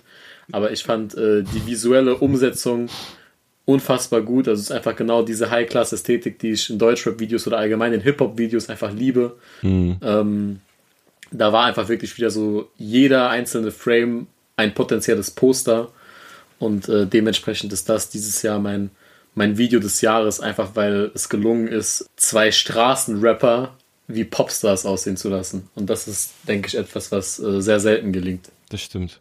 Aber der Song war trotzdem schrecklich. ja. Piu, piu. äh, also erst einmal, wo äh, alle beiden meine Ideen. Ah, aber gut, dass du die Franzosen angesprochen hast, weil da hab ich's her. Tatsächlich. Mm. Ne? Da, äh, der eine klaut, der andere wird beklaut. Alles nimmt seinen Lauf. ähm, für mich sind Videos des Jahres ein bisschen schwierig. Ich habe verschiedene und aus verschiedenen Gründen. Einmal fand ich dieses äh, Laila-Video, Dichter, sehr, sehr nice, äh, wo sie sagt, dass sie einen Trapper zu einem Dichter macht. Äh, mm. Und äh, sie sieht gut aus und deswegen lässt sie das Licht an. OG Kimo im Video, Alter. Äh, Digga, dieses Video ist zu krank, weil äh, es ist alles an einem Spot gedreht, aber so einfach und äh, mit wenigen Mitteln eine so große Auswirkung bei mir erzeugt hat, weil sie einmal äh, OG Kimo im Video hat, der halt diesen Trapper äh, darstellt, der äh, sich durch Bücher liest. Ja. Sehr, sehr lustig. Und dann rasiert sie sich ihren Kopf und sieht halt immer noch gut aus. Mhm. Äh, das können auch nicht so viele. Äh, dicke Props an The Family Tree, die das Ganze produziert haben. Ähnlich wie bei ähm, Klo habe ich äh, Madonna von Bowser und Apache auf dem Zettel. Einfach weil man dort den Aufwand, der dort betrieben wurde, respektieren sollte. Hm. Ähm, ich fand aber, das ist auch eine gute Überleitung, die Videoreihe, die Apache bei To Set to Disco, dem neuen Album gemacht hat, sehr, sehr nice, weil es da eine Geschichte gibt, die dort eingebracht wurde. Da sieht man quasi, wie Apache vor einem riesen Gebäude steht, was quasi die Musikindustrie darstellen könnte. Dann begegnet ihn ein alter Musiker, der ihm rät, geh da bloß nicht rein, da, da ist der Teufel am Werk und so. und er geht halt trotzdem rein und beim Reingehen wird ein anderer vermeintlicher Musiker rausgezogen. Und äh, dann schließt sich der Kreis in Kapitel 2, als äh, dieser vermeintliche Musiker sich entpuppt als Straßenguy oder Straßenjunge, der so äh, im Lamborghini und Liebe aus dem äh, siebten oder sechsten Stock oder so, ich weiß gar nicht mehr, wie die Zeile ging, äh, verpackt. Sehr, sehr nice, äh, bis zu dem Punkt, wo er dann quasi ähm, nach Hause kommt als Apache sehr, sehr geiler Aufbau, sehr starke Geschichte. Props an All Different and Done with Berlin. Äh, ich mag's auch, wenn Künstler ähnlich wie Apache in Rollen schlüpfen. Und das haben Farid Bang und Sio bei Clubhouse gemacht. Da sind sie nämlich äh, in, in ähm, sag du's mir, in Fred Feuerstein mäßig. Fred, genau, in diese Fred Feuerstein äh, äh, Rollen geschlüpft. Hash und Hype haben das Ganze produziert. Dicke Props dafür. Hm. Und das aussagekräftigste Video hat A zum J gemacht mit Lass uns scheinen. Hm. Äh, 27 Bucks, dicke Shoutouts. Das Video ist sehr, sehr stark. Hm. Äh, alles sehr harmonisch und bricht dann auch ab der Hälfte ähnlich wie der Song. Der hat, äh, wird dann irgendwann schneller und äh, bedient sich immer noch denselben Lyrics, aber hat einen anderen Vibe. Und man sieht im Video zwei Männer, die vermeintlich im ersten Video miteinander gestritten haben, sich dann küssen. Hm. Und äh, das fand ich einen schönen Umgang mit Gewalt. Also an alle Männer da draußen, die äh, Kopf an Kopf stehen und sich die Schädel einschlagen wollen, küsst euch doch lieber. Schöne Botschaft. So, ganz einfach. Das waren meine Top-Videos des Jahres. Äh, dicke Props an alle. Ja. Feier ich. Hast du noch Videos? Ich habe auch noch ein, zwei, drei Videos, die ich besonders gut fand. Äh, nicht unbedingt, weil ich den Song so feier oder so, sondern einfach, weil ich den Look und äh, die Art und Weise, wie gefilmt worden ist, äh, beeindruckend fand. Und zwar von Enno. Der hat nämlich die erste Single zu seinem Album rausgebracht gehabt mit dem Titel Ensar. Und das ganze Video war in London gedreht. Ähm, man hat sehr, sehr viel gesehen, was man so nicht aus Deutschrap kannte. Das war sein Video, äh, das war sein Comeback-Video, gell? Genau, genau. Ich erinnere mich. Nice. Die auch auf dem Dach steht mit einem Golfschläger und äh, da, liegt aber irgendwie gedisst, so eine. Oder? Was nochmal? Da wurde ich gedisst, oder? Digga, du hast ihm fast seine Karriere gekostet, lass ihn doch mal eine Zeile schreiben. Ich schwöre, der muss das ganze Album rausbringen wegen dir, Lan. Ich hab doch nur gefragt, Bruder. Ich wollte nur wissen, ob das der Song war. Ja, Mann, das war der Song. Äh, was hat er denn gesagt? Äh, er steht vor mir mit einer Heckline P, aber es war, es war auch sportlich und cool. Also. Ja. Also hast du, musstest du nicht zur Polizei gehen und irgendwelche Anzeigen erstatten? Nein, Bruder, auf gar keinen Fall. ah, sehr gut. Dann äh, ist das alles im Bereich der Kunstfreiheit. Das ist doch schön. Ja, das ist alles von der Kunstfreiheit gedeckt. Genau. Ich mag die Callbacks, Alter. Äh, ein anderes Video, was ich besonders interessant und gut fand, war von äh, Chata und Sio, Antar. Das ist von Filatov produziert und hatte dieses Pulp Fiction Ding, mhm. äh, sehr, sehr geil nachgestellt. Ähm, da ist der Steiger äh, hinten mitgefahren mit den beiden Jungs und hat so, der war, der Steiger war so der Mann fürs Grobe, fand ich sehr, ja, sehr gut. Sehr, sehr geil. Und äh, das Ganze hatte so ein bisschen was von, von einem Tarantino-Film tatsächlich. Also es war schon äh, sehr geil gemacht, hat sehr gut entertained. Äh, und ein Video, was ich äh, sehr ästhetisch fand, war von UFO 361, der eigentlich immer bekannt ist dafür, dass er sehr kreative Videos hat und sehr ausgefallene, ja, keine Ahnung, Kleidungsstücke und so weiter anzieht. Teure Videos, ja. Teure Videos, die Dinger sehen immer teuer aus und da habe ich den Song No Hugs. Ähm, ich fand die Stimmung am Anfang, wo er mit dem Porsche da ähm, vor dem Späti steht, alles so in dunkel und rot gehalten. Ähm, geile Stimmung, dann halt auch eine Szene, wo er mit diesem roten Schneemobil auf dem Eis steht, seine Outfits, die sehr, sehr extravagant sind, wo man sagt, okay, das ist alles sehr künstlerisch. Und vor allem auch die eine Szene war sehr beeindruckend mit diesem langen Tunnel, äh, das Licht so nach hinten gefahren ist. Fand ich sehr, sehr krass gemacht. Wahnsinnig gute Szenen. Ähm, auch, auch einer, der eigentlich immer krasse Videos hat, muss ich sagen. Ja, Mann, das stimmt. Über, über krass. Okay, dann lass uns zu dem vorletzten Kategorie kommen. Wir sprechen jetzt nochmal über unsere Lieblingskünstler des Jahres 2021. Äh, Frustra, du hast noch gar nicht begonnen. Ich habe zwei Künstler dabei, die mich dieses Jahr besonders beeindruckt haben. Ich fange mal mit einem an, den wir schon hier öfter erwähnt haben, und zwar Schmidt ähm, unter anderem ähm, als Feature-Gast bei Leuchtreklame auf dem Hafti-Album. Ein Schmidt, ein Künstler, den wir auch im letzten Resümee mit äh, Mayan zusammen besprochen haben in dem Song. Auch als äh, im, im Jahresrückblick, also im letzten Resümee, ja, aber der war im Jahresrückblick 2020, also letztes Jahr auch äh, Newcomer des Jahres äh, besprochen worden.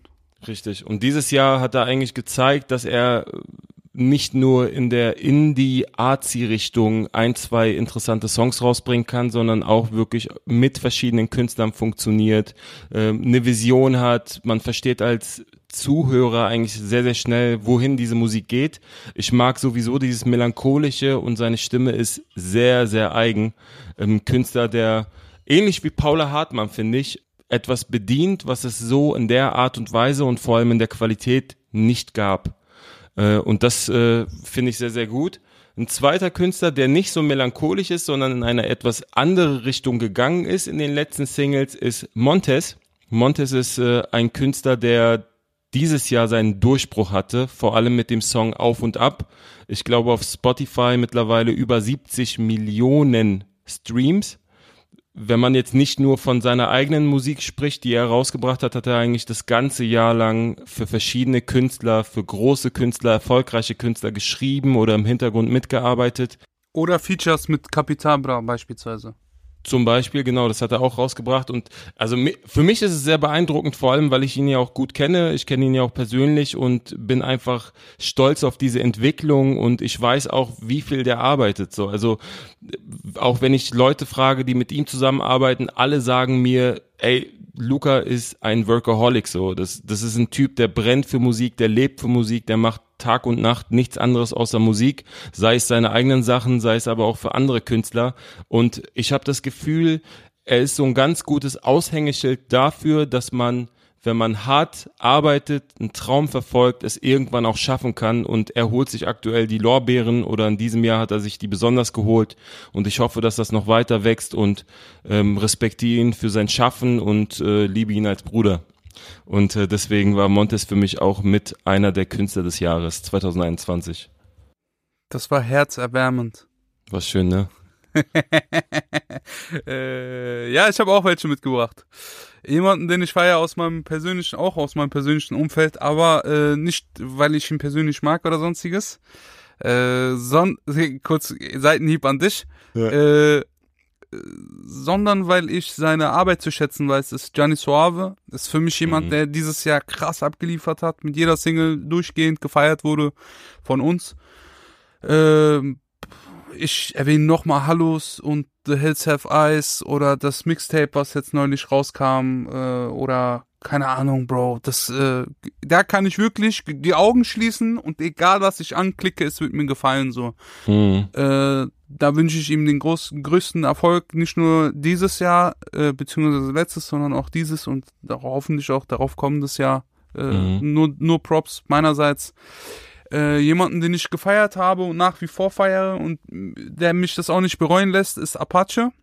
Mhm. Äh, diese Kapitelreihe hat mir einfach sehr, sehr gut gefallen. Ihr wisst, ich bin ein großer Fan von Akten und äh, generell von Konzepten und diese Art, sich in Szene zu setzen und nicht aus seiner Persönlichkeit nur, nicht nur aus seiner Persönlichkeit, sondern auch in diese Rolle zu schlüpfen als äh, Kunstfigur finde ich auch sehr, sehr nice. Ich mag das, dass er so seinen roten Faden beibehält und da nicht aufhört oder da nicht klein beigibt. Ich mag seine Exklusivität auch.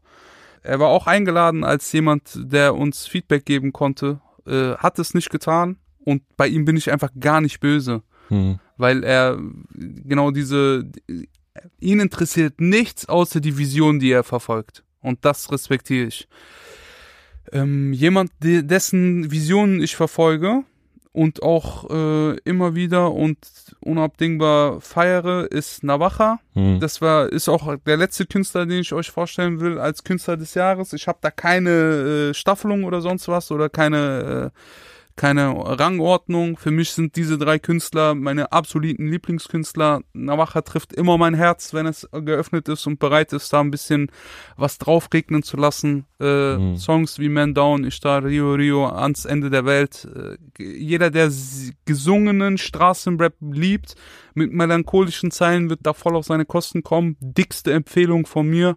Und äh, das war's. Das, für mich waren das die drei meiner Lieblingskünstler. Mhm. Ich glaube, dann muss ich den kontroversen Teil in dieser Kategorie äh, übernehmen. Gerne, Bro. Ich glaube, über alle meine drei Picks lässt sich streiten und ich weiß das auch. Ich bin mir dieser Tatsache sehr bewusst. Deswegen, wenn ihr das irgendwie anders seht, fühlt euch frei, etwas dagegen zu sagen. ähm, ich starte auf Platz 3 mit Bad Moms J. Tschö. Überraschender Pick wahrscheinlich. Spaß, Oha. Spaß. Oha, dann einfach von der Seite. Nein. Äh, Batmoms J, du stehst erste Reihe mit Dings, gell, rote Haare. Tatsächlich nicht. Ich habe tatsächlich ihr Album bisher auch nur ein einziges Mal durchgehört und habe das äh, persönlich auch gar nicht mal so krass gefeiert, dass ich sagen würde, das ist jetzt mein Lieblingsalbum. Ich will dich doch nur ärgern. Ist okay, du darfst das. Ich werde dich ähm. Aber darauf kommen wir gleich zu sprechen. Gleich, genau, später. Äh, nein, im Grunde hat äh, Frustra eigentlich all das schon gesagt, was ich an ihr einfach sehr respektiere. Ich finde, dass sie gerade für ihr Alter einfach einen unfassbar guten Job macht. Sie ist eine mhm. krasse Performerin, sie äh, vertritt Werte, was ich sehr, sehr wichtig finde. Also ich denke, eine 19-Jährige, die äh, wahrscheinlich finanziell und äh, und hype-technisch so gut dasteht wie kaum eine 19-Jährige in Deutschland, hätte es eigentlich nicht nötig, sich öffentlich gegen Rassismus zu positionieren, öffentlich über Gleichberechtigung zu reden. Und das ist einfach etwas, was ich sehr, sehr zu schätzen weiß. Same. Vor allem, weil es auch sehr, sehr viele etablierte Künstler nicht tun. Und dementsprechend äh, finde ich, dass man sie hier definitiv in dieser Kategorie nennen kann. Äh, auf Platz 2 sehe ich einen Künstler, der dieses Jahr nicht einmal ein Album rausgebracht hat selber, der aber 2020 das für mich beste Album rausgebracht hat, was ich bis heute auch immer noch sehr, sehr oft höre. Er war auch letztes Jahr. Aber ich habe doch, ich habe doch gar nicht released letztes Jahr. ah, was er sagt. ich, äh, ich spreche von, von Lars Unlimited. Äh, oh, starkes Album. Ja. Ich finde einfach so, auch fernab von seinem Album, was er 2020 gemacht hat. Und auch wenn ich es sehr, sehr schade finde, dass von ihm selbst dieses Jahr äh, kein Album gekommen ist, äh, gönne ich ihm einfach die Entwicklung, die er, was vermutlich auch das Finanzielle, als auch das Standing innerhalb äh, der Szene angeht, dieses Jahr genommen hat, äh, gönne ich ihm von Herzen. Äh, er hat mit Shirin das in meinen Augen beste Female Rap Album 2021 äh, zusammen geschrieben, zusammen aufgenommen und äh, er ist einfach jemand, den ich irgendwo auch für das, was er einfach im Allgemeinen für diese Kultur und diese Kunstform innerhalb der letzten Jahre getan und dieses Jahr dann endlich auch verwertet hat, äh, in dieser Kategorie nominieren würde. Und auf Platz 1 ist bei mir jemand, der auch einen direkten Bezug zu Lars hat. Da gab es ein paar Reibereien dieses Jahr. Äh, und zwar KKS, King Cool Savage. Hm. Das äh, dieser Pick resultiert im Grunde aus einer Diskussion, die ich vor ein paar Wochen mit einem, äh, einem guten Kumpel hatte. Da haben wir darüber geredet, wen der großen Rap-Urgesteine man überhaupt 2021 noch bedingungslos ernst nehmen und feiern kann. Mhm. Und irgendwie sind wir zu der Konklusion gekommen, dass äh, 33 Prozent äh, Impfgegner und Verschwörungstheoretiker sind, 33 Prozent sitzen bei RTL und reden über das Sexleben mit ihrer Frau und 33 Prozent sind in erster Linie äh, dadurch bekannt oder präsent, dass sie sich im Internet gegenseitig äh, Stories mit Beleidigungen an den Kopf schmeißen.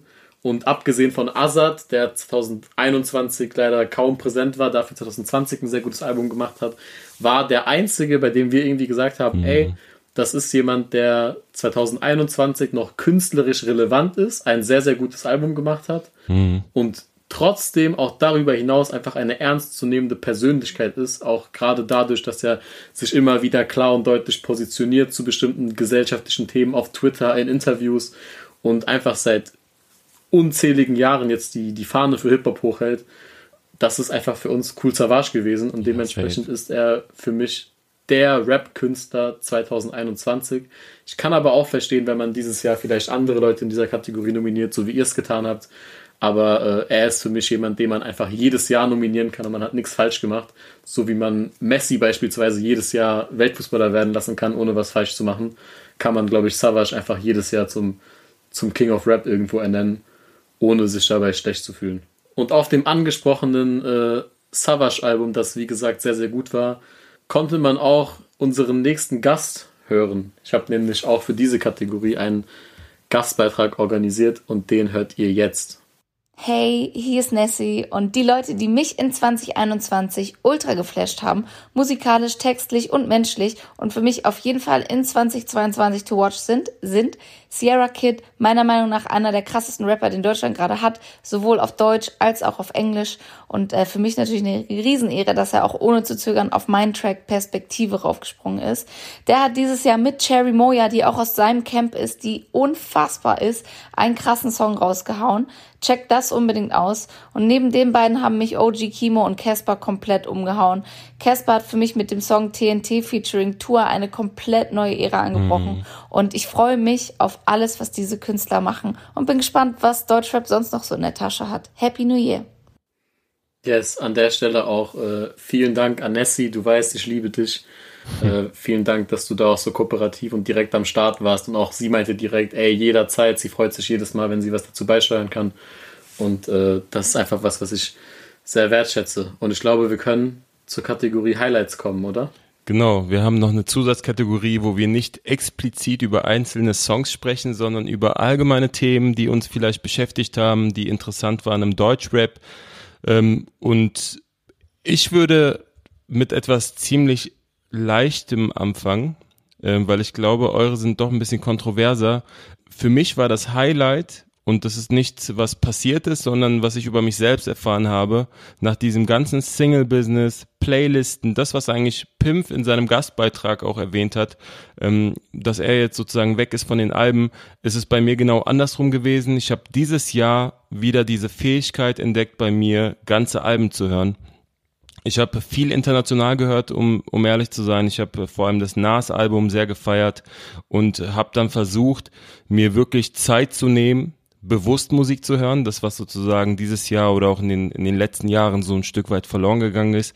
Und habe äh, gesagt, ey, komm, ich nehme mir jetzt die eine Stunde während der Fahrt, während einer Reise, während äh, ich einfach nur zu Hause war und gesagt habe, ich lege das Handy mal beiseite und versuche einzutauchen in das Album, versuche einzutauchen in den Künstler im Sinne von, ich höre einen Lebensabschnitt oder einen Zeitabschnitt des Künstlers, während er ein Album gemacht hat und kann mich viel mehr in seine Psyche hineinversetzen oder in, in das, was er versucht zu äh, überbringen mit dem Album. Und das war eigentlich so mein Highlight des Jahres, weil ich wieder geschafft habe, mich auf das Album-Ding zu besinnen. Plus ich habe auch das Gefühl, dass sich sowas in der Musikindustrie äh, oder bei den Künstlern, dass sich was verändert im Sinne von, es sind sehr, sehr viele Künstler mit aufgetaucht dieses Jahr, wie J. Cole.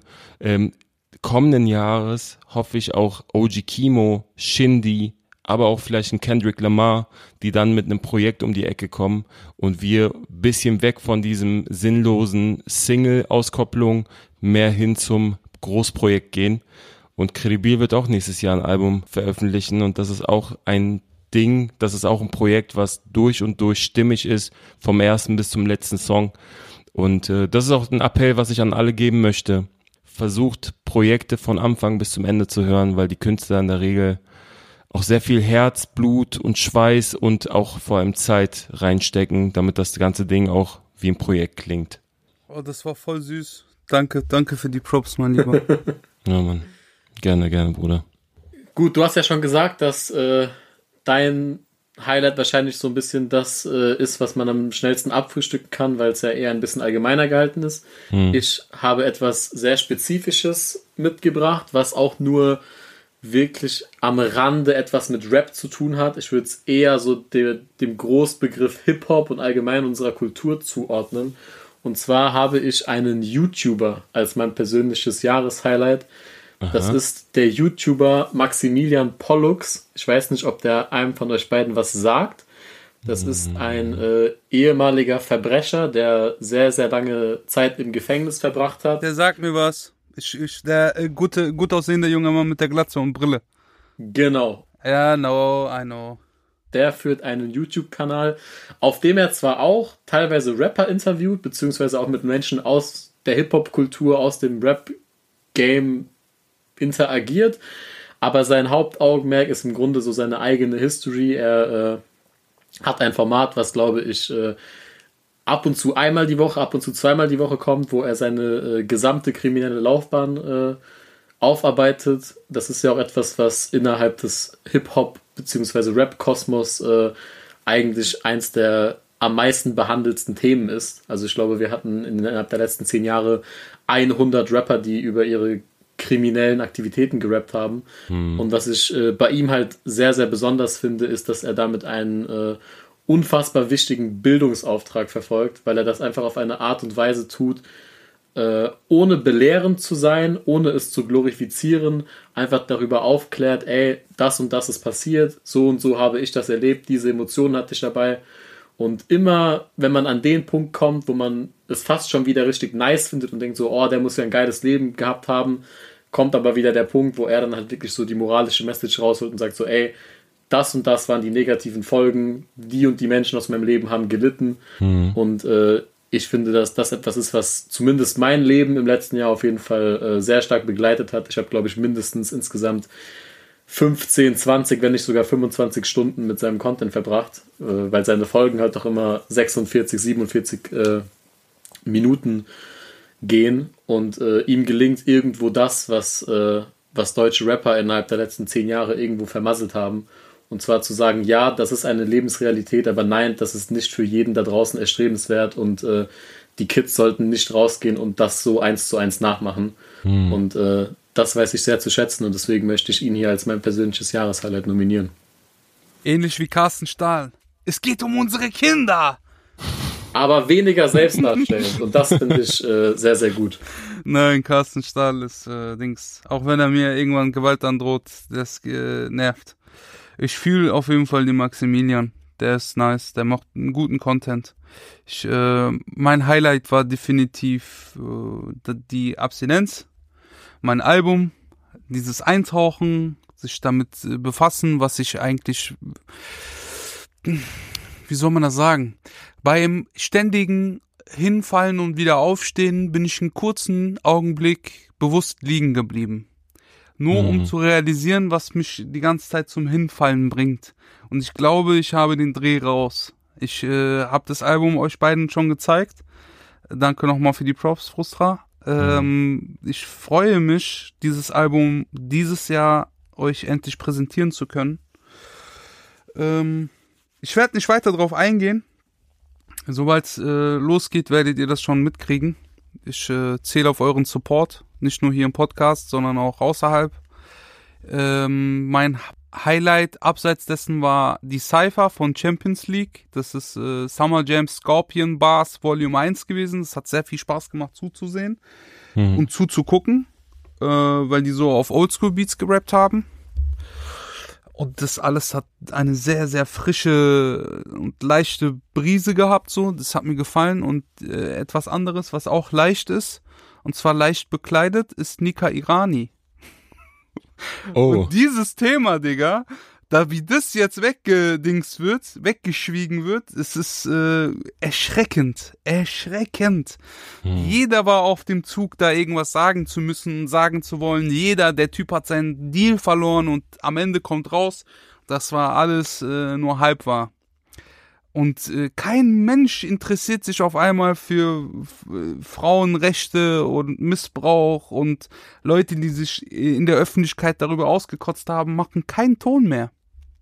Bro, das ist ein hartes Thema. Also, Aber darum, also darüber wollte ich, ich wollte gar nicht über jetzt Berichtsbeschluss, mhm. ja, nein, sondern äh, das ganze Thema ist auf jeden Fall ein Highlight, weil es ja auch so eine Welle geschlagen hat mit Deutschrap Me Too, also allgemein die Bewegung Deutschrap Me Too und es ja definitiv auch sehr, sehr viele Fälle gibt, die wir auch wahrscheinlich alle selber kennen oder auch mal drüber äh, auch mal von Geschichten gehört haben, wie Frauen, Groupies oder wie auch immer bedrängt werden. Ich finde, äh, glaube ich, die ganze Geschichte schwierig, solange kein richtiges Urteil gesprochen worden ist in Richtung Samra oder Nika Irani. Finde aber, dass so eine Bewegung allgemein einen Platz gefunden hat und auch wichtig ist. Die Kampagne ist wichtig, da schließe ich mich an und ich würde das Thema vielleicht einfach damit zumachen, dass ich allen Beteiligten dieser spezifischen äh, Angelegenheit raten würde, äh, weniger Drogen zu konsumieren. Das äh, schadet den Menschen mehr, als es ihnen bringt.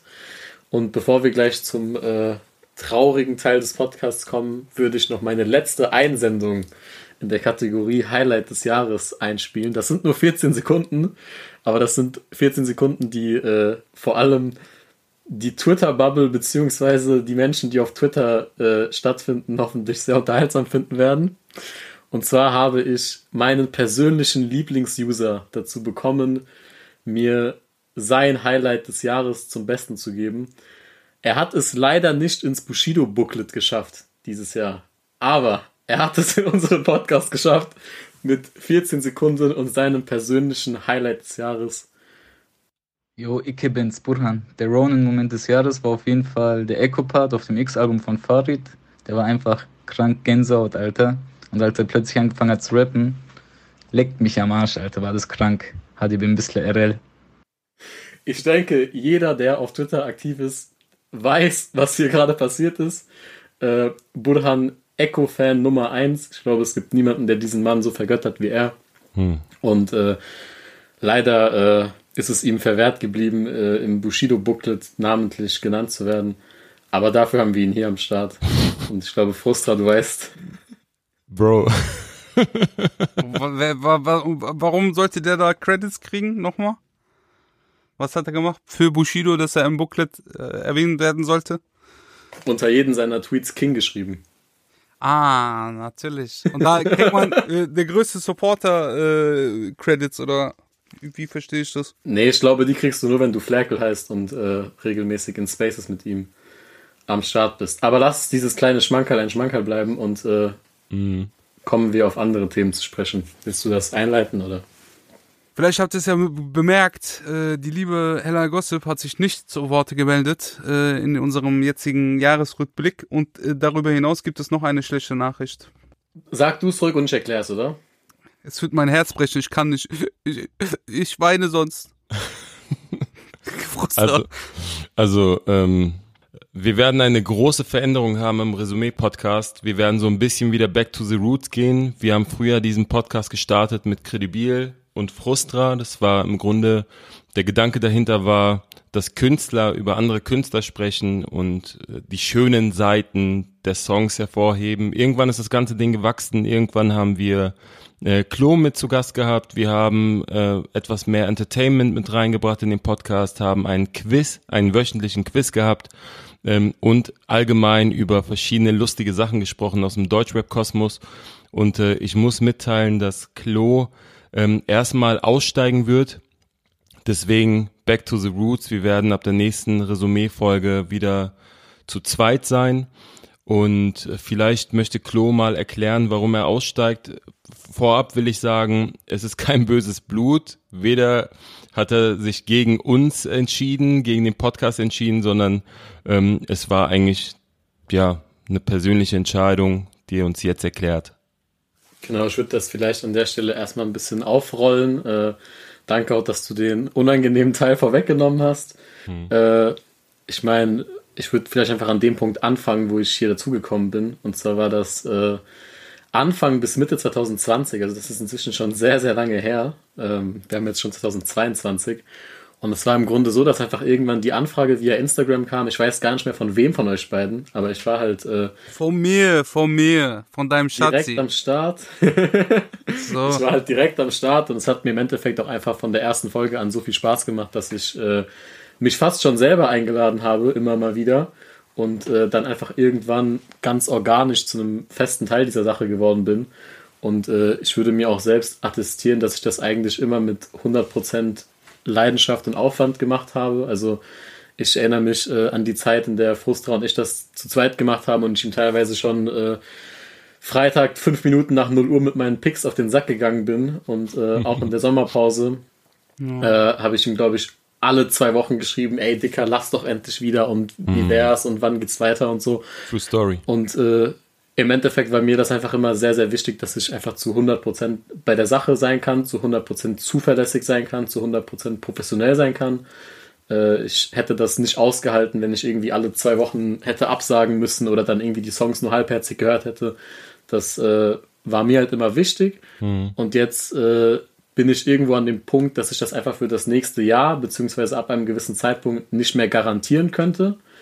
Äh, einfach weil sich bei mir höchstwahrscheinlich einiges verändern wird, sowohl kreativ als auch strukturell, als auch einfach im Privatleben.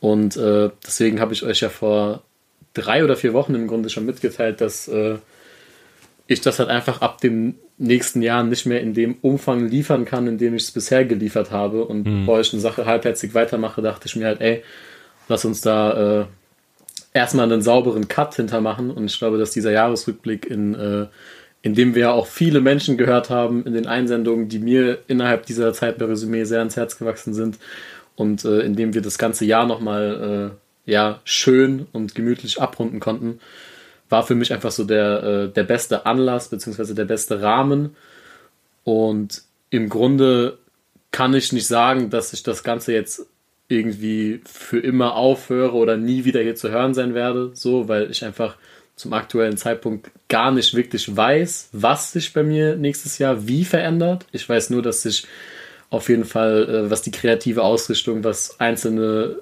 spezifische Dinge angeht, sehr viele Sachen verändern werden. Und äh, da war es für mich einfach so die vernünftigste und sauberste Entscheidung, das jetzt äh, zu einem Zeitpunkt, zu dem es, denke ich, auch einfach äh, Sinn macht, zu beenden. Da dann nicht einfach irgendwie von heute auf morgen einfach nicht mehr dabei zu sein und eine vernünftige Erklärung abzugeben. Und äh, ja, dementsprechend kann ich eigentlich gar nicht viel sagen, außer vielen, vielen Dank, dass ich die letzten eineinhalb Jahre dabei sein durfte. Es hat mir äh, jede Woche sehr viel Spaß gemacht. Es war immer wieder ein Highlight. Ich meine, äh, ihr habt das ja mitbekommen. Das war einfach eine Sache, die mir sehr am Herzen lag, für die ich safe gebrannt habe so. Und äh, ich habe gestern nochmal die ganzen Folgen bin ich durchgegangen. Es gab, glaube ich, zwei Folgen, bei denen ich nicht da war und das auch aus, äh, würde ich behaupten, vertretbaren Gründen. Mhm. Ja, dementsprechend danke an euch beide auf jeden Fall, dass ihr mir die, die, die Fläche hier geboten habt, eineinhalb Jahre lang. Danke, dass ich dabei sein durfte. Danke für die Zusammenarbeit. Danke auch an jeden, der jede Woche hier eingeschaltet hat. Ich äh, habe mich auch sehr immer über die, die DMs auf Instagram gefreut, die Einsendungen via Twitter. Äh, mhm. Falls ihr noch irgendwie Fragen habt oder mir irgendwas sagen wollt, wie auch immer, ihr könnt mir alle auf Instagram, auf Twitter, wo auch immer schreiben. Ich äh, werde gerade die nächsten Tage auf jeden Fall darauf achten, dass ich das dann auch lese und darauf antworte. Und ja, falls ihr noch was dazu sagen wollt, dann sehr, sehr gerne. Kredibil wischt gerade seine Tränen mit 50-Euro-Scheinen ab. 500, ich bitte dich. Es waren 500. 500. Du brauchst eine Brille. es tut mir leid und es ist schade. Und ich will noch kurz dazu hinzufügen, es hat sehr viel Spaß gemacht, ähm, mich mit dir zu streiten. ähm, weil es so eine gewisse äh, Entertainment, aber auf professionell Ebene reingebracht hat. Man hat sich trotzdem immer wieder gut verstanden und es fehlt, und ich sag jetzt schon, es wird fehlen, dass man sich so äh, gegenseitig fertig macht. Ist ja auch eine Art von Humor, die ich auch feier. Ähm, dein Platz ist sicher in meinem Herzen und in meinem Portemonnaie. und äh, du kannst jederzeit äh, dich melden. Ich würde mich sehr darüber freuen. Und äh, über Heller haben wir da, wollen wir da, sagen wir da was? Ich, Heller Gossip hat äh, ihre Prioritäten ganz klar auf ihrer Seite, auf ihrer ja. Heller Gossip Seite und äh, hat gesagt, dass sie aus zeitlichen Gründen nicht mehr beim Podcast mitmachen kann. Und das respektieren wir und wünschen ihr natürlich auch viel Erfolg. Ja. Schade, dass sie jetzt äh, sich nicht selber zu Wort melden konnte, aber. Das auch aus Zeitgründen, ja. Also gar kein Streit oder so. Zu viert vor allem ist es natürlich, haben wir in den letzten Wochen vor allem gemerkt, in der Konstellation auch sehr schwer gewesen, immer einen Termin zu finden. Vor allem, weil jeder halt auch irgendwie sein Business und seine Jobs nachgeht. Genau, aber da ist auch kein böses Blut. Wir wünschen ihr viel Erfolg. Ich finde es auch sehr schade, dass Klo auch äh, nicht mehr mit dabei ist, weil er auch äh, vor allem sehr lange ein Teil äh, dessen war, vor allem auch als Kredibil seine kreative Phase hatte, seine, seine Pause hatte da haben Klo und ich das äh, sozusagen mal im Alleingang gestemmt und es hat sehr, sehr viel Spaß gemacht.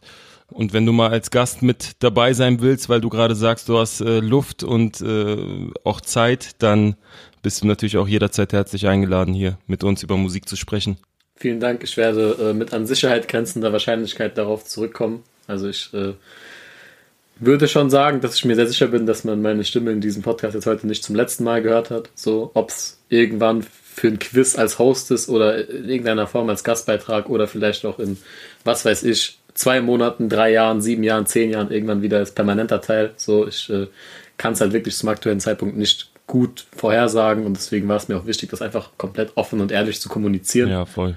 Ansonsten, wie gesagt, auch von mir danke an euch beide. Ich wünsche Kredibil auch ganz viel Erfolg für das Album, was jetzt äh, demnächst kommt, beziehungsweise wo die Promophase demnächst startet. Ich äh, durfte es ja glücklicherweise schon hören. Supportest du es auch? Ich äh, supporte, indem ich bei iTunes kaufe für 15,99 Euro hoffentlich. Genau, das wollte ich hören. Genau das. Und, und äh, ja, ansonsten werde ich natürlich auch bei euch immer mal wieder reinhören, einfach weil mich ja auch eure Meinung zu Releases interessiert. Ich bin gespannt, wer hier vielleicht jetzt weniger stattfindet, wer vielleicht mehr stattfindet. So. Äh, da wird sich ja vielleicht auch hin und wieder was ändern, weil es ja auch immer eine Dynamik war, wer pickt was, so wer möchte über welchen Song reden. Mhm. Und äh, ja, ansonsten danke an alle, die sich jetzt diesen Jahresrückblick angehört haben. Ich vermute, dass wir Minimum bei einer Stunde 20 landen werden am Ende. Wahrscheinlich mehr, Digga. Und äh, ich bin gespannt, was das Deutschrap-Jahr 2022 so zu bieten hat. Das ist ein Downer am Ende, aber das Jahr war gut und ich hoffe, die Folge hat euch trotzdem gefallen und wir sehen uns ab nächste Woche wöchentlich im Resümee Kredibil und Frustra sprechen über Musik. Um 18 Uhr.